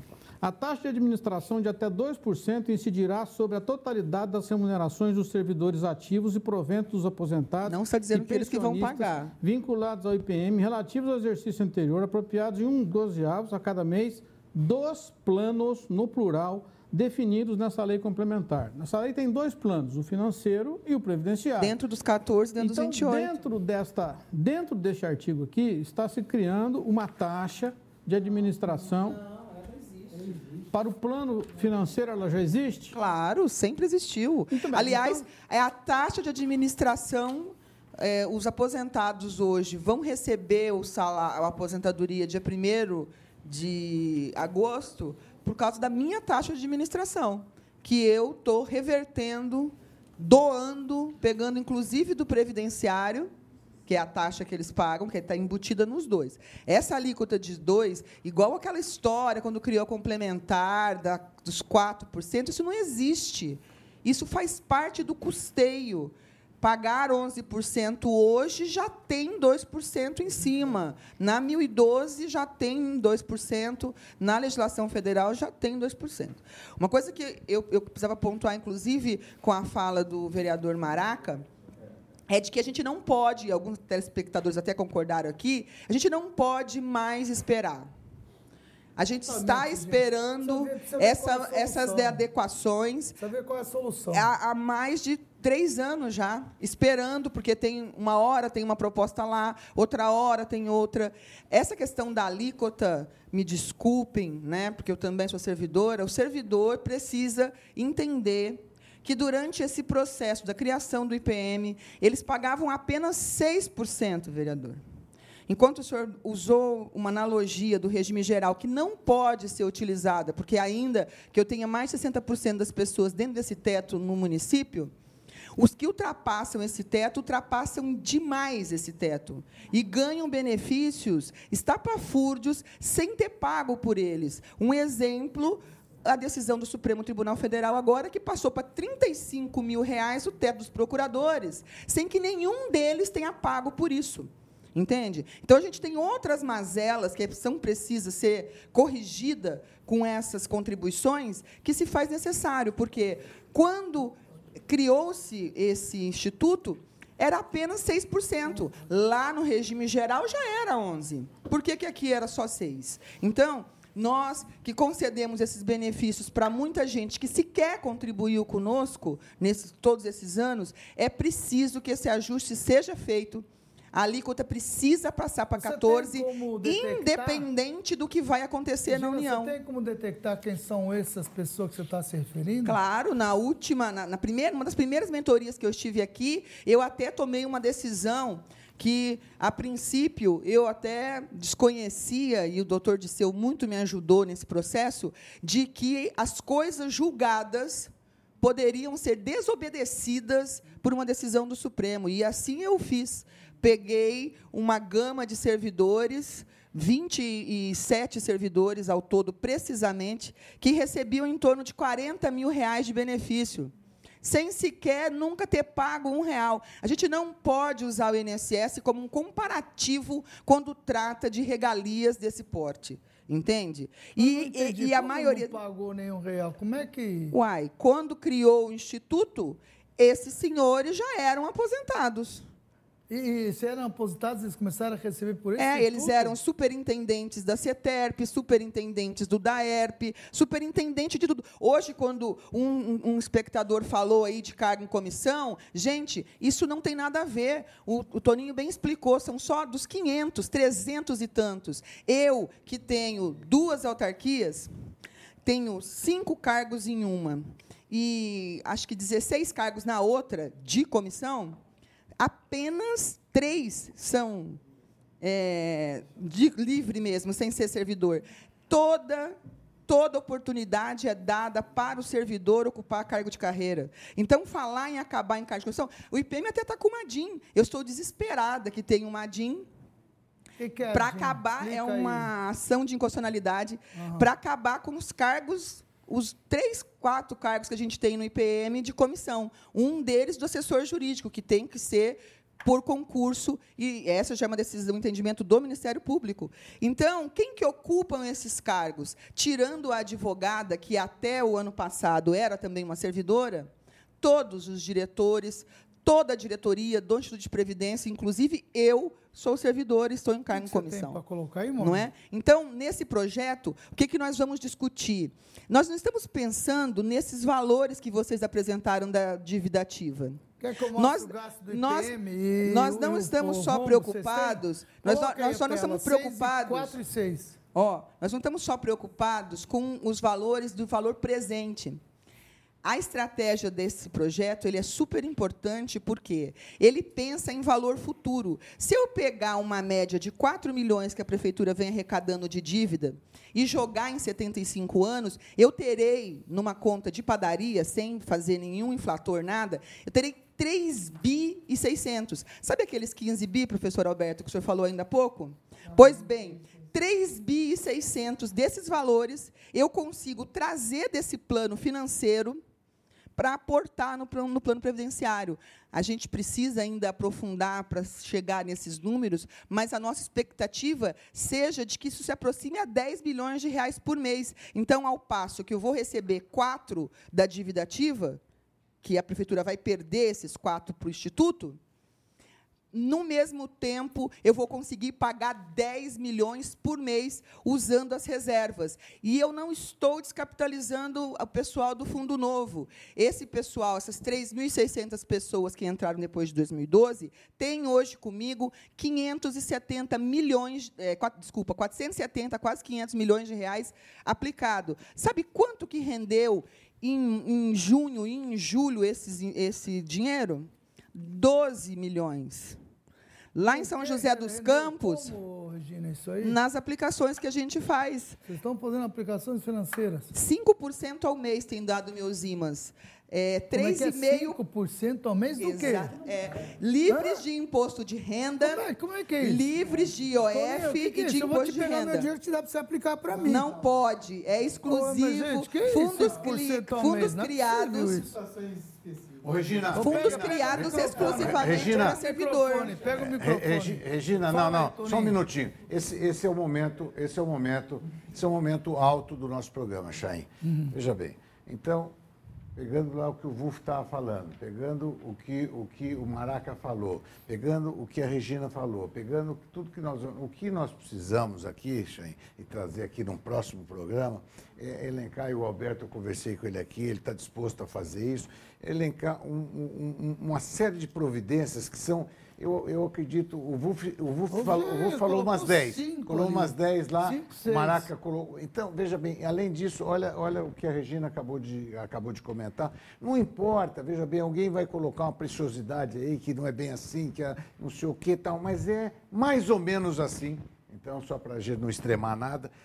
Esse é o caminho que nós temos que seguir. Se nós, nós estamos aqui representando a sociedade civil, apesar de serem funcionários públicos, empresários, advogados, vereadores, não sei o quê, né, economistas, etc., nós somos representando a sociedade civil. Ora, será que nós não somos capazes aqui de, de, de elencar 50 pequenas providências que têm que ser tomadas para que reverta. O Vô falou da tanta coisa que tem para fazer, gente. É fantástico, é fantástico. Agora, se nós não fizermos isso, nós estamos. Falta um ano para terminar, um ano e pouco para terminar essa gestão. Nós acabamos essa gestão e passamos tudo para o próximo Maurílio, prefeito. Aqui o nosso telespectador de Nova Aliança disse assim, será que além de servidores serem de aumento, seria moral a prefeitura aumentar a sua alíquota de contribuição do IPM? Só. E aí? Chain, eu acho que está na hora, como disse o Maurílio, da gente trazer o programa para uma definição. É, quando nós viemos para cá, a gente imaginou que ia discutir o projeto que a prefeitura apresentou, está na Câmara, foi entregue é, no último dia do, da Câmara antes do recesso. Este projeto é o resultado de todo o estudo que nós vemos fazendo há mais de dois anos. A alteração na Previdência, Chain, nós estamos fazendo, primeiro, iniciamos com a complementar, a criação da Previdência Complementar. Num segundo momento, este projeto que está na Câmara hoje, ele traz no seu bojo quase todas essas ideias que vocês colocaram aqui. Ele abre a possibilidade para o IPM fazer a compra de vidas, ou seja, transferir aposentados que estão hoje no previdenciário para o que estão no financeiro para o previdenciário, de forma a equilibrar os recebimentos e as despesas do IPM. Só que a gente faz isso mediante o quê? mediante a capitalização do fundo previdenciário. Eu levo despesa e levo ativo. Qual que é o primeiro ativo que nós estamos levando? O fluxo da dívida ativa futura. O que, que significa isso? Eu estou vendendo um recebível. A prefeitura receberá, nos próximos 75 anos, de 3 a 5 bilhões de dívida ativa. Eu estou levando esse ativo para o IPM. Com isso, eu consigo transferir vidas de um lado para o outro. Tá, mas vamos lá. Que vamos, não, deixa eu que acabar. Que vocês mandaram lá para a Câmara? É que vocês é isso. Está muito confuso. É o que eu estou dizendo. Mas eu estou tentando dizer. Então vamos lá. Primeiro, um. a possibilidade de fazer essa troca. E essa, essa troca, troca. Dois. Isso. Gera quanto essa primeira? A nossa expectativa é que já é, é, nós consigamos resolver pelo menos 30% do imediato. Do imediato. Do okay. imediato. E dois? Para poder. Dois, nós abrimos diversas possibilidades lá dentro de transferência de ativos. Todas essas que foram que que colocadas. É transferência de ativos? Por exemplo, a, a, o, o fundo imobiliário fundo é um imobiliário. ativo, ah. a, a, área azul é outro ativo, é, concessão é, é outro ativo, de, de... venda de, de, área, de, de, área criada é outro ativo. Então, a lei já está na Câmara? A lei permite que seja feito. Ela não diz que tem que ser essa ou aquela. Todos os ativos que a prefeitura, de forma é, é, legal, comprovar por estudos o valor, ele será aceito pelo IPM. Você está dizendo o esse, seguinte, esse, esse, tá esse projeto que a gente colocou lá é importantíssimo. Só um minuto, por favor. Tudo que foi discutido, falado aqui, estão dizendo já está na Câmara esse tudo, é isso? Já está na Câmara é isso? isso tudo. Ô, ô, Mais vereador, 11 para 14 Câmara, e 22 para 28. Colocou. Oi? Não, só, só de colocar. Vereador, o Wolf não, não, não, o Toninho está colocando. Não, Mas o que que... Não, não, não, não deixa eu colocar. Então, o que o Wolf falou é o que tem estudo da Fazenda, não é ele que está fazendo. É todas as equipes da Fazenda que nós estamos, cada grupo, discutindo cada assunto desse. Não é Agora, não é o simples querer que vai virar. Okay. Nós Eu temos que ver todo o aspecto só para o telespectador entender. De fato, o Toninho tem razão. Nós não podemos mais discutir como é que foi, que ano que foi, como é que não foi. Como é que vai, né, Dirceu? É. Exatamente. Tem um projeto na Câmara, com esse projeto acontece o que se ele for aprovado? Em vamos lá, vamos lá. Quais são as receitas que a gente abre nesse projeto? A contribuição dos servidores passa de 11 para 14. Aqui, mudança, isso nos ajuda. Põe isso na tela para mim, por favor. O 3. A tela 3. Só para o telespectador entender, olha lá. Aquilo lá, Exato. a alíquota hoje está 22 da, do patrão, na prefeitura é para 28, é Exato. isso? Funcionário de 11 é para 14. Exato. Valor em milhões, hoje o patronal paga 176, vai pagar 224 e funcionário paga 83 a pagar 102. Exato. Deixa eu só fazer uma continha rápida aqui. Se sai de 176 para 224, nós estamos falando de 50 milhões de diferença. Tá certo? E aqui de 80 para 120. Como é que fecha essa conta, gente? Não, mas é, um, é isso aqui, receita. mais, mais, mais, Ah, mais. Isso é receita. Isso é uma Isso é um- isso é um pedacinho. Então, essa Chain, matemática aí não fecha. Entenda uma coisa. Ok. Além disso, isto aqui vai ser, vai se refletir, porque o cálculo atuarial é por 75 anos. Quando eu au- aumento a alíquota hoje, o meu cálculo atuarial será impactado nos próximos 75 anos. Então, é, não é uma, uma situação. Isso é só os servidores da ativa, né? Não, o, o- o aposentado também aumenta. Mas é, como é que é do ultrapa- aposentado? Vai ser É, quanto? Ele paga o que ultrapassa o valor de 5.830. Ah, é? É, acima de 5.830. E, e qual é o outro item que está na prefeitura, na. Câmara? Ó, é, nós estamos indo atrás da compensação de receita. Nós temos funcionários do Estado que se aposentaram na prefeitura, trabalhando 20 anos no Estado e 5 na prefeitura. Recebendo pela prefeitura? Recebe integral pela prefeitura. Ué, não Nós está errado isso, não? Está errado, mas é, é- É hoje é assim. é erradíssimo, mas é legal, né? É legal ou é legal? Não, é ilegal, mas o Estado não paga. Isso. É o problema. Mas Você agora nós, nós estamos botando lei para ir atrás deles. Assim como o INSS também, né? Ô, vereador, Estamos coloca isso aí. E o- abrindo o 3? outras... re- Agora são inúmeros. Quantos são? O Maraca, você já leu essa, esse que Já está li, lá? eu já li, São já. 14 E aí? itens. É, são vários itens. Deixa eu só ah, lembrar uma coisa. Esse projeto deu entrada na Câmara Municipal há aproximadamente 15 dias, na véspera do recesso. Não deu tempo ainda né? para olhar. Alguns vereadores, eu mesmo já, já li o projeto, já conversei, só que eu abri uma discussão agora. Por quê? Esse projeto tem muitos pontos que eu considero positivos, mas tem pontos que eu preciso conversar com as pessoas até para explicar. Mais uma vez dizendo, quando a gente aumenta uma alíquota é, de 11% para 14%, num ano em que o funcionário não teve, Não teve nada, aumento. a gente precisa de conversar, ouvir a todos, ver se nós temos como... Agora, é, não resta dúvida, alguma coisa precisa ser feito, não resta dúvida. Mas eu não vocês ainda não aqui... têm uma posição firmada, é não, isso? não. Não a única coisa ver. que eu, Quando que isso pode ser, vai ser votado? Você tem noção? Ele tem 45 dias para ser votado na Câmara Entendi. Municipal. Então vocês têm até o final de agosto, Isso. já que foi entregue dia 15 anos. Exatamente. Outra a não coisa, ser que Regina, alguém peça urgência, que eu acho que não Rodine deve ser o caso. Te pergunto o seguinte: será que é seguro onde a Regina aplica que dá 50%? Será que não é alto risco? Porque não existe um milagre. Primeira linha. Para um fundo, Nem é para o alto fundo risco. quebrar, eu também com né? 5%. Olha, No fundo, no fundo, esse Ô, Mas teve um Rodine, monte de mês que não deu Rodine, não nada. responde não, que a turma está querendo saber não, para aplicar. Nós peraí, queremos não, vou responder quero- sim. eu vou aplicar junto com você. Resolução 39, ô, Google, põe aí, ó. Resolução 3922 de 2010 do Conselho Monetário Nacional. Isso quer dizer o quê? Os institutos de previdência não dão um passo fora sem que o Ministério, que agora é a ok, mas Secretaria você da está Previdência, aplicando aonde isso? é IMA B5 mais é, algum ETF que a gente está fazendo em renda variável, alguns fundos que são criados exclusivamente para o regime de previdência. A maioria dos. É isso. É importante ele estar colocando aqui. O quê? Esses fundos, quando teve greve de caminhoneiros, quando teve é, a delação lá do, do Friboi, do presidente, eles despencaram. Por que, que esses fundos estão tão bem? Nós entramos na baixa, na época da eleição, e agora a Bolsa de Valores bateu 103 mil Ah, então pontos, você que é um recorde. Olha, eu tô, eu tô, eu Rodina tem razão, só, hein? Só 10%. Mas pera um pouquinho Peraí. só. Você tá jogando, Não, então, na peraí, bolsa. Peraí. Só, Caiu, você cai só, junto? Só 10%. Regina, você não me ouve, né? Só, Você não só explicar, né? 10% do, da minha carteira é que pode ser aplicados em fundos lastreados em renda variável. Fundos. 10%. Eu não e os posso outros comprar 90% ações. que você faz? Títulos do Tesouro.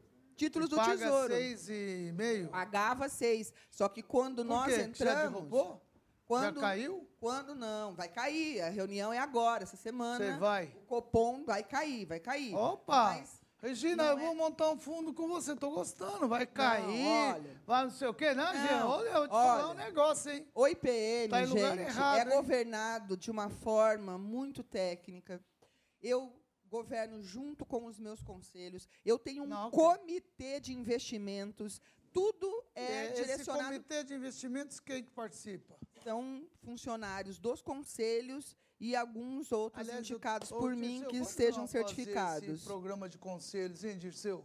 Aí, conselho até para investimento, precisa saber que conselhos tem Por que, que necessidade. tem, por que, que tem conselho investimento? No passado, os gestores sozinhos definiam onde aplicava. Aí eu fazia uma malversação do recurso, Me dá um exemplo desse eu conselho. respondia. Quem são os, os, ah, componentes do conselho? Como é que tem que ser? Quem escolhe esse conselho? Eles precisam ser para o conselho do IPM servidores Uhum. efetivos da ativa metade e a outra metade inativa. Quantos são? Oito. Oito. Quatro, quatro. E E quatro você- e quatro. e você e esses quatro e quatro também, metade são indicados do governo, minha indicação. Não Os é o outros quatro? prefeito que indicou nenhum, nem, nem por nenhum Mas demérito mas quatro? eu que escolhi as pessoas para compor. E os outros são as entidades, a AMAP, a Associação dos Servidores, o sindicato e o centro professorado tem cadeira. O sindicato no também tem cadeira Tem lá? cadeira Eles também. vão todas as vezes? Vão. Hoje mesmo tivemos uma reunião Tá bom. falando do projeto. Ganha um conselheiro desse? Ganha. As reuniões, elas têm um jeton, não é uma remuneração, de meio salário mínimo. Cada vez que vai, cada um ganha É pela meio só salário uma mínimo. vez por mês. Não pode ter mais que uma vez. Se tiver uma extraordinária, não recebe. É só meio salário mínimo. Mesmo salário mínimo. Isso. Eu quero fazer um programa sobre esses conselhos do, de Ribeirão Preto todos, tá? Vamos fazer isso aí. E essa rentabilidade, Ô! ela, ela é fluxo da reforma da Previdência. O mercado Regina. aceitou tão bem que esses títulos que já estavam precificados antes em 8%, 10%, é, que garantia no final, Oito, quando 10% comprou, a quanto isso aí? da Selic, Ao antes ano, dela né? cair. Nós entramos 8, no 10% fundo. ao ano? Era. Antes cair. 5% que você está falando é, É agora. Mas, Mas- quanto? Há um ano. Ao ano? Ah, não. A rentabilidade que eu tive, É. no fundo, 5% no mês. No mês? No mês. Uau! 400, Ó, bater 400 palma, viu? 400 e, Olha, a 450 Regina, milhões vou montar- e rendeu 12 milhões. Vou É montar um, um- um fundo chamado Recha, Regina e Chaim. Vou entrar com você. 5% eu tô não é, junto. Não é mérito meu. Nós vamos em congresso, temos uma. Eu sou membro, né? Sou diretora regional da Associação Paulista Não, tô de te falando, tô te Previdência. falando isso com Então- admiração, tô te dando os parabéns. Mas é verdade, Isso é uma gestão, é uma gestão é um proba, desse. sem risco, Eu não acho que é por sendo isso a que maioria. Você deve dar os parabéns para a Regina. Não, mas lógico, 5% conseguir Não, isso daí. Ela não é financista, não, não consegue um negócio desse, tem que dar parabéns. Mas pô, ela ué. explicou, isso foi acidente de percurso. Não, Ela- ué, mas quanto foram os outros? Quatro? Não, três? Não, trás em anos, em muita anos anteriores ruim. foram negativos, É, pífios. Nossa, Era horrível. Quando? Agora, quando, ela, Chay, pela tava competência que ela entre, tem Você também entre estava os lá dois no- no- no candidatos, negativo? Quando estava entre dois candidatos do segundo turno, que o outro candidato começou a crescer, eles despencaram, por exemplo. mesmo? Entendeu? É uma Uau. resposta do mercado. Então, então o Rodine tem razão, presidente. pode ter risco aí. Mas vamos lá. O Marcelo Ribeiro Lima, ele disse o seguinte, o primeiro projeto ia salvar a IPM, aí passou na Câmara. Agora vem outro, depois o outro. São todos mentiras. O- o- isso é o que está sendo colocado por um telespectador. Você vê que ninguém acredita nisso. Mais um milagroso. O que, que tem esse diferente dos outros Não, que passaram esse, pela esse, Câmara? esse telespectador está mal informado. É, Pera aí, não. Regina, pera só um minuto. Ele está fazendo uma pergunta e o Maraca que devia responder isso, porque não foram tantos projetos para a Câmara. Não, Assim, e são é um- projetos diferentes e finalidades diferentes. Aquele primeiro projeto ele tinha uma finalidade. É, eu, vou, eu vou só trazer algumas questões. Durante muito tempo na prefeitura municipal, a pessoa, ela, por exemplo, ela não era servidor de carreira, ela exercia algum cargo de chefia ou algum cargo é, comissionado. É, quando ela prestava um concurso, ela trazia tudo isso e muitas vezes ela já entrava como é, é, e aí não desmerecendo qualquer profissão, mas às vezes ela entrava como agente administrativo ganhando o que ganhava um diretor. Né? Essas coisas, durante muito tempo, aconteceram na prefeitura. Parou de em acontecer? 2017, nós mudamos a lei. Por exemplo, a pessoa poderia trazer algo que, ela, que vinha de outra cidade com ela. Vamos supor que fosse um médico que estava em outra cidade já, quando ele vinha para o município. mas vamos ver um disparate que a gente está acabando tô- de ver. Um funcionário público do Estado vem cinco Pois anos é. prefeitura. Gente, que coisa Pois ridícula. é. Como é que pode permitir uma situação dessa? A prefeitura quebra mesmo. Cada, um, tem cada como. uma dessas mudanças que aconteceram, elas são para resolver um problema, principalmente nesses casos, problemas futuros. Essa traz uma resposta já iminente, né? Uma resposta iminente. É, só que é um projeto, como eu disse anteriormente, que precisa ser discutido com todo mundo, né? Bom, não é um o projeto negócio é o seguinte, simples para ser o votado. Ainda, ainda telespectador- para responder para ele, é, é que, concomitantemente também, os problemas vão piorando. Outras despesas vão surgindo no IPM que não estava prevista. Por exemplo, Mas, Regina, olha ações aqui, ó. judiciais de que incorpora salários para quem já está aposentado o tempo todo. É, em 2018, nós pagamos 13 milhões de precatório. Esse ano, eu tenho mais 8 milhões para pagar de precatório. O que que é precatório? São ações que as pessoas entram, e aí, a hora que você vai abrir para ver nominalmente, tem gente que vai ganhar 300, 400 mil reais sozinho na loteria do IPM. Mas por quê? Paga porque entra na justiça, porque essas leis, como o vereador bem colocou há pouco, que era para beneficiar determinadas pessoas, né? em alguma hora do legislativo, outra hora do executivo, né? Acabava, eh, quando era feito, achava que ia ser só para ele. Só que aí outras pessoas conseguem, depois de um tempo, aplicação desse benefício para ele também. E aí, na justiça, ele reverte e consegue passar de um salário de 3 para 8, para 10. Eu queria fazer uma. O, o Toninho falou uma, fez uma observação aqui que com, com esse projeto, com a questão da dívida ativa, seria possível resolver é, imediatamente ou muito proximamente chega cerca de 30% desse problema que nós temos hoje. A média de arrecadação de dívida ativa nos últimos cinco anos foi 47 milhões 650. Manuel pode estar aqui como chefe da Fazenda confirmar isso ou não. Com 40, a média dos últimos cinco anos foi 47,650, 2013 a 2018. Aí, média, isso. Gasto do IPM? Se eu, não, a média de arrecadação com dívida Ah, ativa, arrecadação, ok. a média que feita nos últimos Sim, cinco tá anos aqui, deu ó. 47 milhões.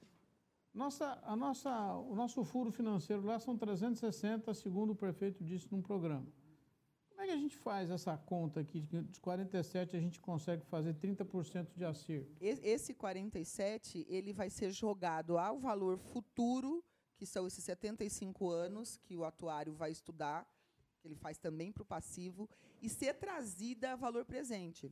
Com esse montante que eu trouxer a valor presente, algo na casa de eh, bilhões, como, uma- como a Budi aqui falou anteriormente, eu vou pegar a quantidade de aposentados lá do fundo financeiro, que hoje recebe esses 26 milhões que o prefeito tem passado todo mês para pagar, para trazê-los para ser remunerado nesse fundo previdenciário.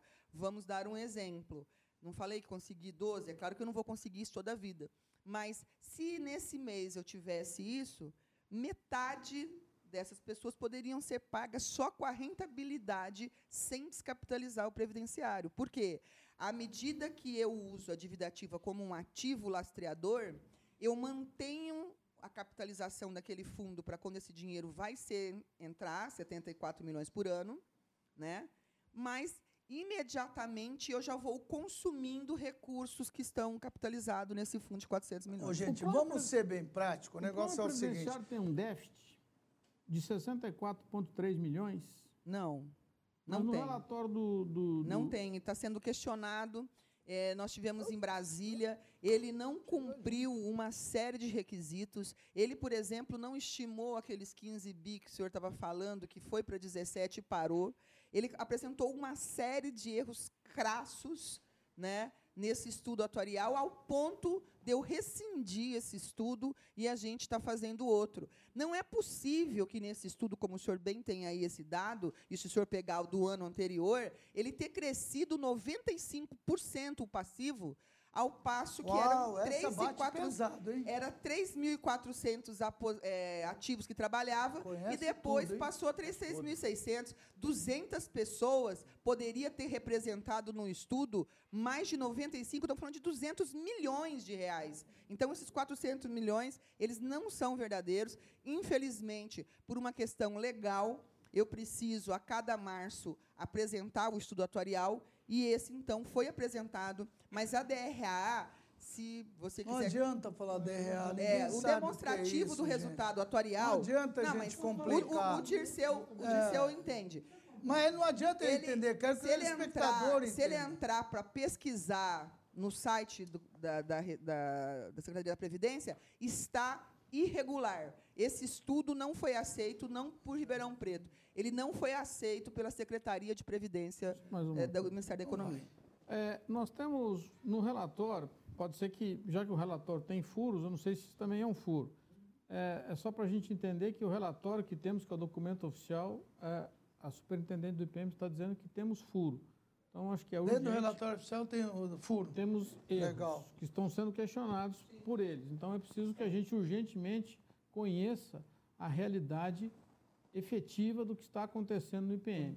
Essa foi uma sugestão já foi entregue ao prefeito mais de uma vez por várias entidades da sociedade de Ribeirão Preto, que nós precisamos fazer, sim, uma auditoria no IPM, porque não é possível nós ficarmos conversando em cima de números que não são verdadeiros. Pois é, essa, que a própria essa que é a minha preocupação. Vocês ficam exemplo, discutindo números. Gente, mas é licitação. Ah. Quem ganha a licitação faz o trabalho. Mas, Ô, ô, Regina, passa por aí só uma comparação do que se pagava para aquela pessoa que fazia e o que essa pessoa ganhou por Muito- conta Muito da, da bem licitação. colocado, vereador. A- a- essa licitação que a gente tinha antes, né, o outro estudo atuarial, que era mensal, que todo mês ele prestava serviço direto para a gente, custava quase 70 mil reais ao ano. Essa licitação, por a gente ter feito a modalidade de pregão, caiu para 10 mil. Numa empresa em São Paulo, que ele não tinha condições, por 800 reais que ele ganhava, nem de vir Isso não aqui resolve dar nosso problema. Aqui é o seguinte, Entendeu? a minha opinião, e que já foi levado ao prefeito por mais de uma vez, é o seguinte, o assunto que nós temos é tão sério, tão importante, é o grande assunto que acho que nós temos em Ribeirão Preto, que valeria a pena, independentemente de ter uma empresa fazendo cálculo autorial, gente ter feito uma auditoria nisso. Mas isso, nesse relatório, está dito que nós temos 1.125 servidores com possibilidade de aposentadoria no ano de 2000. Isso é. verdade. Isso quer dizer, claro que é, essa estimativa dele de 1.125, não sei precisar, mas que eu já Mas- tenho mais de mas deixa o 600 Dirceu acabar de concluir, conclu- Regina. é, em condições, Se- isso se é você- verdade. Se eu, se eu tiver 1.125 eh, servidores aptos a aposentar até em 2019, eh, é bem provável que eu vá ter que fazer a reposição de 1.125 funcionários. Então, nós colocamos aqui já várias vezes em, em programas com o prefeito que é extremamente urgente que se faça uma reforma administrativa para que nós não precisemos repor isso. Porque se nós considerarmos, é preciso que nós comecemos a colocar para o nosso telespectador algo que já foi dito no programa hoje.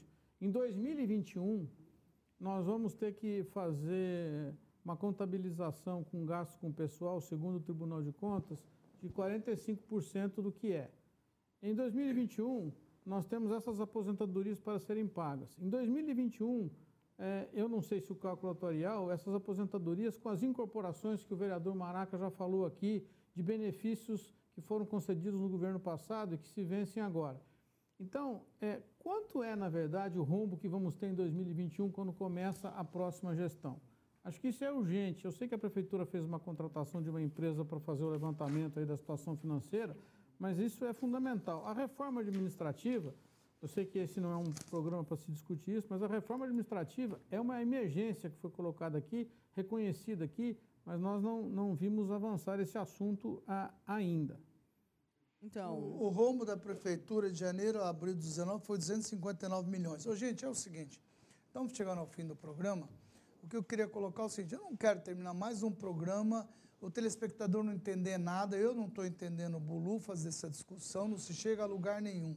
Eu só queria saber o seguinte, tem ou não tem jeito a gente resolver o problema do IPM. Você, Regina, pelo que todo mundo fala, que você tira todos de letra, sabe, vírgula, SIC, RG, o Wolf chegou, foi bem objetivo, bem cirúrgico.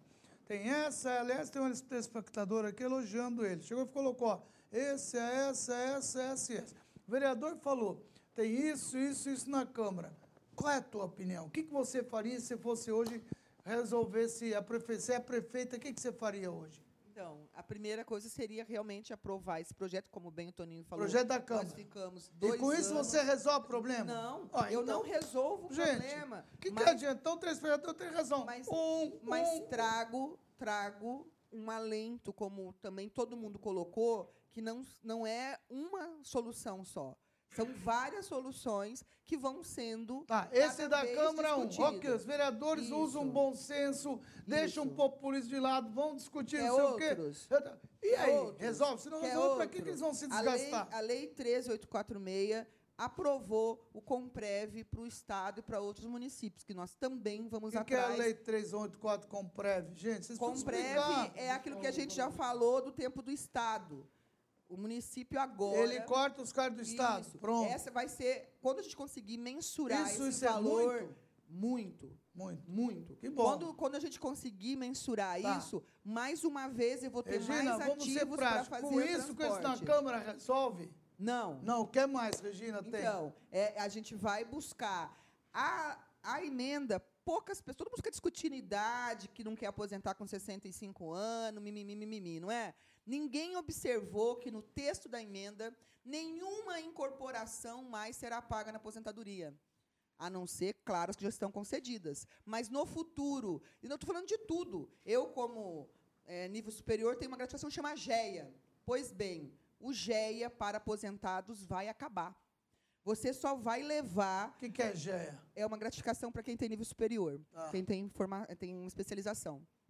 É, tudo, não vai levar nada, só vai aposentar com o vencimento. Mas o que, que isso né? ajuda a A aposentadoria complementar, que foi aprovada esse ano também, vai trazer resultado para os futuros, ainda que, como bem colocou aqui o doutor Dirceu, é, feita reforma ou não feita, muito poucos servidores vão ingressar, mas esses que ingressarem também vai Regina, aplicar. tá bom. E aí, com isso eu reforma- quero saber quando é que a gente consegue resolver. Matias, você tem alguma ideia disso? Não tenho. É, se nós pegarmos esses próximos anos, eu Vamos dizer, ó, aprovou, de- aprovou da Câmara. Não, não, ok. Aprovou o que a Regina colocou tal. Resolve? Eu, eu preciso de 600 milhões por ano para cobrir esse déficit até 2040, mais ou menos. Tá? Depois diminui. 600 milhões que a prefeitura tem que colocar? Sim. Além do que os funcionários Além colocam? da arrecadação. Gente, como Muito- é que ok, vocês vão lá. fechar essa conta? Não, calma lá. A conta vai fechar em cima de IPTU e em cima de uma reforma administrativa da prefeitura, reduzindo o gasto de saúde. Ponto. É a única solução? São os valores maiores. Ué, esse ano o IPTU foi zero. Então, veja, com a planta genérica aprovada, você vai ter um ganho adicional. E isso é significativo. Então vamos lá. É importante que se aprova isso que está lá do, do IPM e que se aprova também a planta genérica. Agora, vocês já mandaram a planta genérica para lá? A planta genérica será discutida amanhã com um grupo lá técnico. Nós não podemos mandar para ser rejeitado. Nós temos que ver. Mas esse discurso eu já ouvi, Manuel. Ah, eu sei, mas Nós já estamos em agosto. Tá, Se mandar em novembro, você não leva outro 27 a zero. Não, não, mas já está. Amanhã já começa a discussão, precisamos apresentar para o prefeito. Aliás, o ISS já está pronto, já está com para ser encaminhado à Câmara. Claro que tudo você precisa de discussão e nada sem planta no mesmo ano. Você tem que plantar no ano seguinte, porque a lei diz isso. Esse ano, esse ano não dá mais, só para o Você ano não que pode vem. plantar nada. Tudo que você fizer esse ano sem planta. no Sim, mas você tem que até o final do ano Não, entrar mas com isso. isso, não é isso? tudo está bem encaminhado e nós vamos mandar. Agora é o seguinte, ó, quando você disse que precisa estudar, nós contratamos sim. Nós fomos atrás das melhores empresas para nos dar o, que, que poderia feito em científico contábil, um estudo técnico científico administrativo, científico econômico financeiro, científico legislativo, atuarial e previdenciário. Apareceu três concorrentes. A FIP, a FIA e a Fundas. Todas as três da, da, da USP. Do, bom, Matias pode dizer, o nível altíssimo. Vamos contratar a mais barata? Claro, a mais barata é a Fundas, aqui de Ribeirão Preto. Mas as três, as três são todos da USP? São da USP, foram as três especialistas, mas são de áreas diferentes. São de áreas diferentes. Diferente. Fundácia está com você, Matias? Não está mais. Eu me aposentei na USP, né? Já? Isso. É a Fundaça que tá a com você. é ligada à faculdade aqui na a FEA de Ribeirão. A FIA é ligada ao Departamento de Administração da FEA São Paulo e a FIP é ligada ao Departamento de Economia da FEA São Paulo.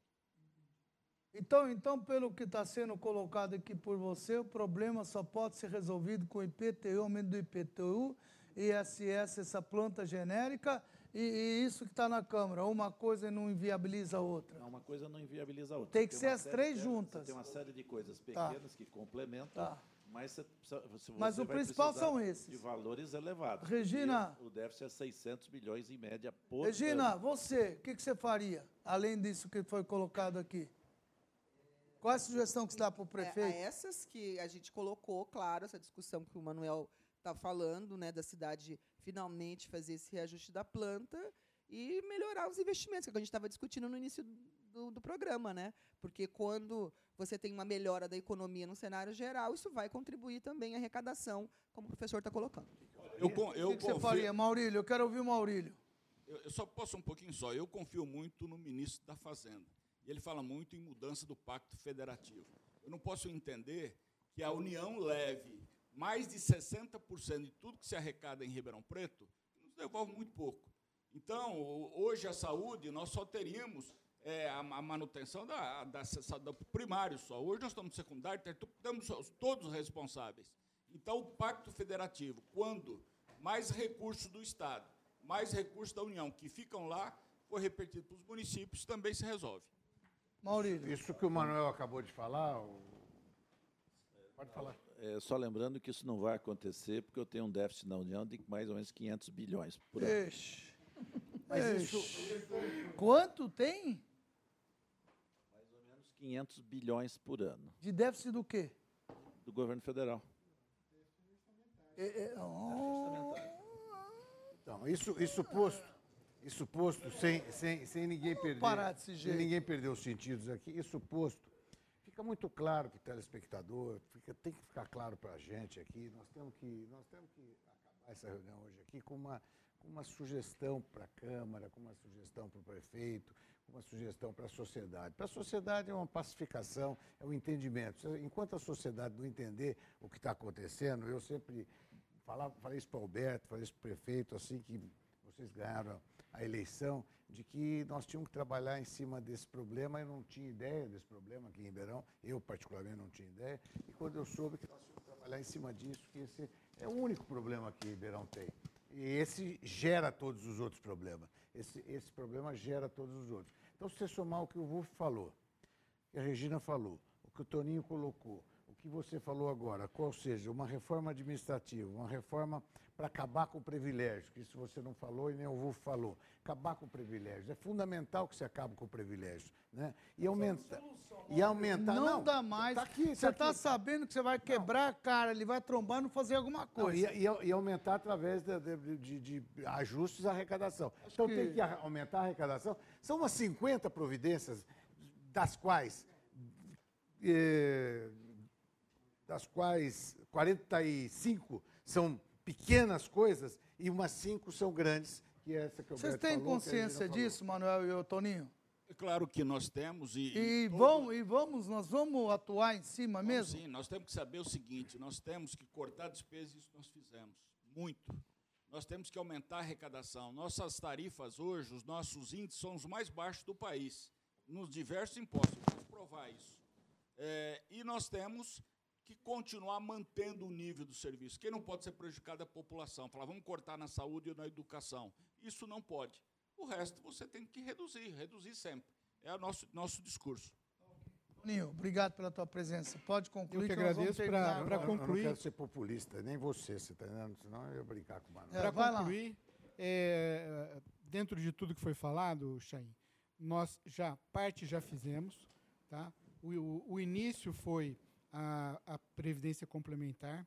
A segunda parte está indo para a Câmara. Espero que os vereadores vejam com carinho isso. Maraca, não é que o que foi agora depende da reforma previdenciária que está no governo. Essa parte não depende. Então, por favor, vejam com carinho isso. Quando sair a reforma previdenciária do governo federal, será um terceiro reajuste. Tá? Quando a, a, a Previdência for aprovada no governo federal, se o município já tiver incluído, aplicação imediata. Se o município não tiver incluído, nós vamos ter que fazer uma lei municipal se adequando à federal. Então, essa é a parte da- do ajuste do IPM. A parte do ajuste da receita é o que o Manuel colocou. Nós vamos ter que buscar um ajuste na receita para o equilíbrio de Ribeirão Preto. É mais uma outra parte colocada. Ok, e por Toninho. último, a, a parte administrativa, que a gente também está consciente. E, por exemplo, a aprovação das, das OS, Chain, nesse momento, é um início das nossas reformas administrativas. Nós estamos levando a OS para a saúde e agora para a educação. É isso que a gente está fazendo. Então, são uma série Mas de é medidas. bom falar Não antes tem com a população, né? tem, que de- tem que ter uma explicação, uma orientação, o porquê, porque está sendo feito, para ninguém ser pego desprevenido, né, vereador? Eu, eu queria só dizer o seguinte: a questão da OS, nós já temos hoje parceiros da prefeitura, que são organizações sociais, e exemplos belíssimos: Cefic, Educandário, é, é, é, Nave da Saudade, Ah, vários ok. lugares que são importantes. Agora, é, só para finalizar, o que nós precisamos sempre fazer é ouvir todas as partes, É isso. antenado, É mas isso. sabendo que a gente precisa Mas nós mudar não precisamos parar de blá, blá, blá e partir para a ação. Claro. Se essa é a ação da Câmara, faz a parte dela, a Prefeitura faz, a Regina, pelo que eu estou vendo, está fazendo muito bem, por 5% ao mês, não é qualquer um. Regina, obrigado pela tua presença, viu? Eu que agradeço, né? E parabéns aí, à viu? disposição para discutir. O IPM até foi certificado sobre a nossa questão da gestão. Eu, eu entendo que o professor Disseu colocou sobre essa questão do estudo não estar adequado, mas pode ter certeza que a nossa gestão ela é muito proba, muito decente. Estamos fazendo o melhor possível. Muito obrigado. Wolf, obrigado pela tua presença, viu? Eu agradeço. É, parabéns aí pela apresentação da proposta. Meu mestre, muito obrigado pela sua proposta, pela presença. também, Chaim. Só quero lembrar você que é servidor, hoje ativo, que a preocupação que tem o município como um todo e que está na Câmara esse projeto apresentado, e bem lembrado agora pelo Toninho, vai haver uma segunda etapa, uma terceira, como ele mencionou, a respeito da reforma da Previdência do município. Não temos outra alternativa. Tem que sair a reforma do governo federal para poder caminhar perfeitamente a reforma do municipal. Porém, se já estivesse na PEC lá a reforma, incluindo os estados e municípios, isso que hoje está na Câmara já seria um outro projeto mais amplo, já ajustado, adequado realmente àquilo, saía um único projeto. Infelizmente, está excluído nesse momento os estados e municípios da PEC que está lá na Câmara, que está lá no Congresso Nacional, e vai haver depois um outro momento. Mas eu desejo e espero, como Ribeirão Pretano, que realmente depois que lá sair, tudo se ajuste, porque muitas benesses no nosso município aconteceram no Obrigado, passado. E isso estourou o caixa da Previdência do município. Tias, obrigado pela sua presença. Agradeço a atenção, muito obrigado pelo convite. E você é bem objetivo, né? não adianta, não vai ajudar porque você está mais quebrado que a gente, é o que você falou, né? Deixou bem claro isso. Maurílio, obrigado. Obrigado você, Chain. Foi, foi um prazer estar aqui, foi um prazer participar com, essa- com essas pessoas tão competentes que você montou aqui, essa bancada, né? capitaneados pela Regina. Regina não é mole, não, né? Ela deu é um show, foi- né? foi- E Sempre tem- dá o show e essa tem menina. Tanta coisa. Obrigado pelo conselho que você me deu. Eu ia, eu ia, eu ia dizer uma coisa para o Maraca. Não, mas depois é- eu falo particular. Fala você, particular. Maraca? É por bem, é por É bem. sempre por bem. Não, Maurício não sempre não fala é, coisas por é, bem. É que são coisas de, de sinceridade que às vezes você não deve se expor, né? Porque eu vejo que às vezes as pessoas não querem não enxergar, interpretam não de uma querem- maneira- Não interpretam, não querem Enfim. enxergar. Então, eu... Obrigado, viu, Chay? Parabéns, obrigado, Dirceu. Obrigado. E a você, telespectador, muito obrigado pela tua companhia nesse Mentoria Ribeirão 2020. Sabemos que é muito complexo, vamos discutir quantas vezes for necessário. Não será num programa desse que a gente vai conseguir resolver, mas estamos fazendo a nossa parte. Tenho convicção disso. Vamos convidar sempre aqueles que, que eh, vão defender, não vai defender, nós vamos chamar todos aqui e uma hora tenho convicção, Ribeirão Preto vai sim, ela é maior que tudo isso, ela vai encontrar uma solução.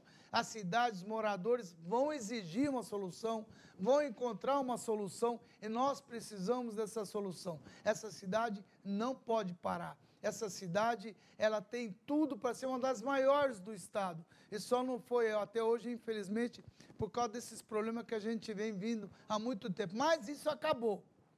Isso acabou porque tem muita gente vigilante.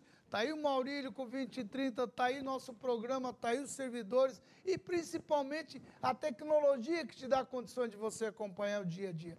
Nós precisamos tirar esse pessoal que está numa situação além da pobreza, para que eles venham lado de cá, para que eles possam começar a gastar, ter dignidade, comer, trabalhar. Sim, criar muito emprego para eles. O que a cidade precisa de educação e emprego. E nós viramos esse jogo sem dúvida alguma. Muito obrigado, boa noite e até um próximo Mentoria. Mentoria Ribeirão. Oferecimento Grupo São Francisco. Qual é o seu plano de vida?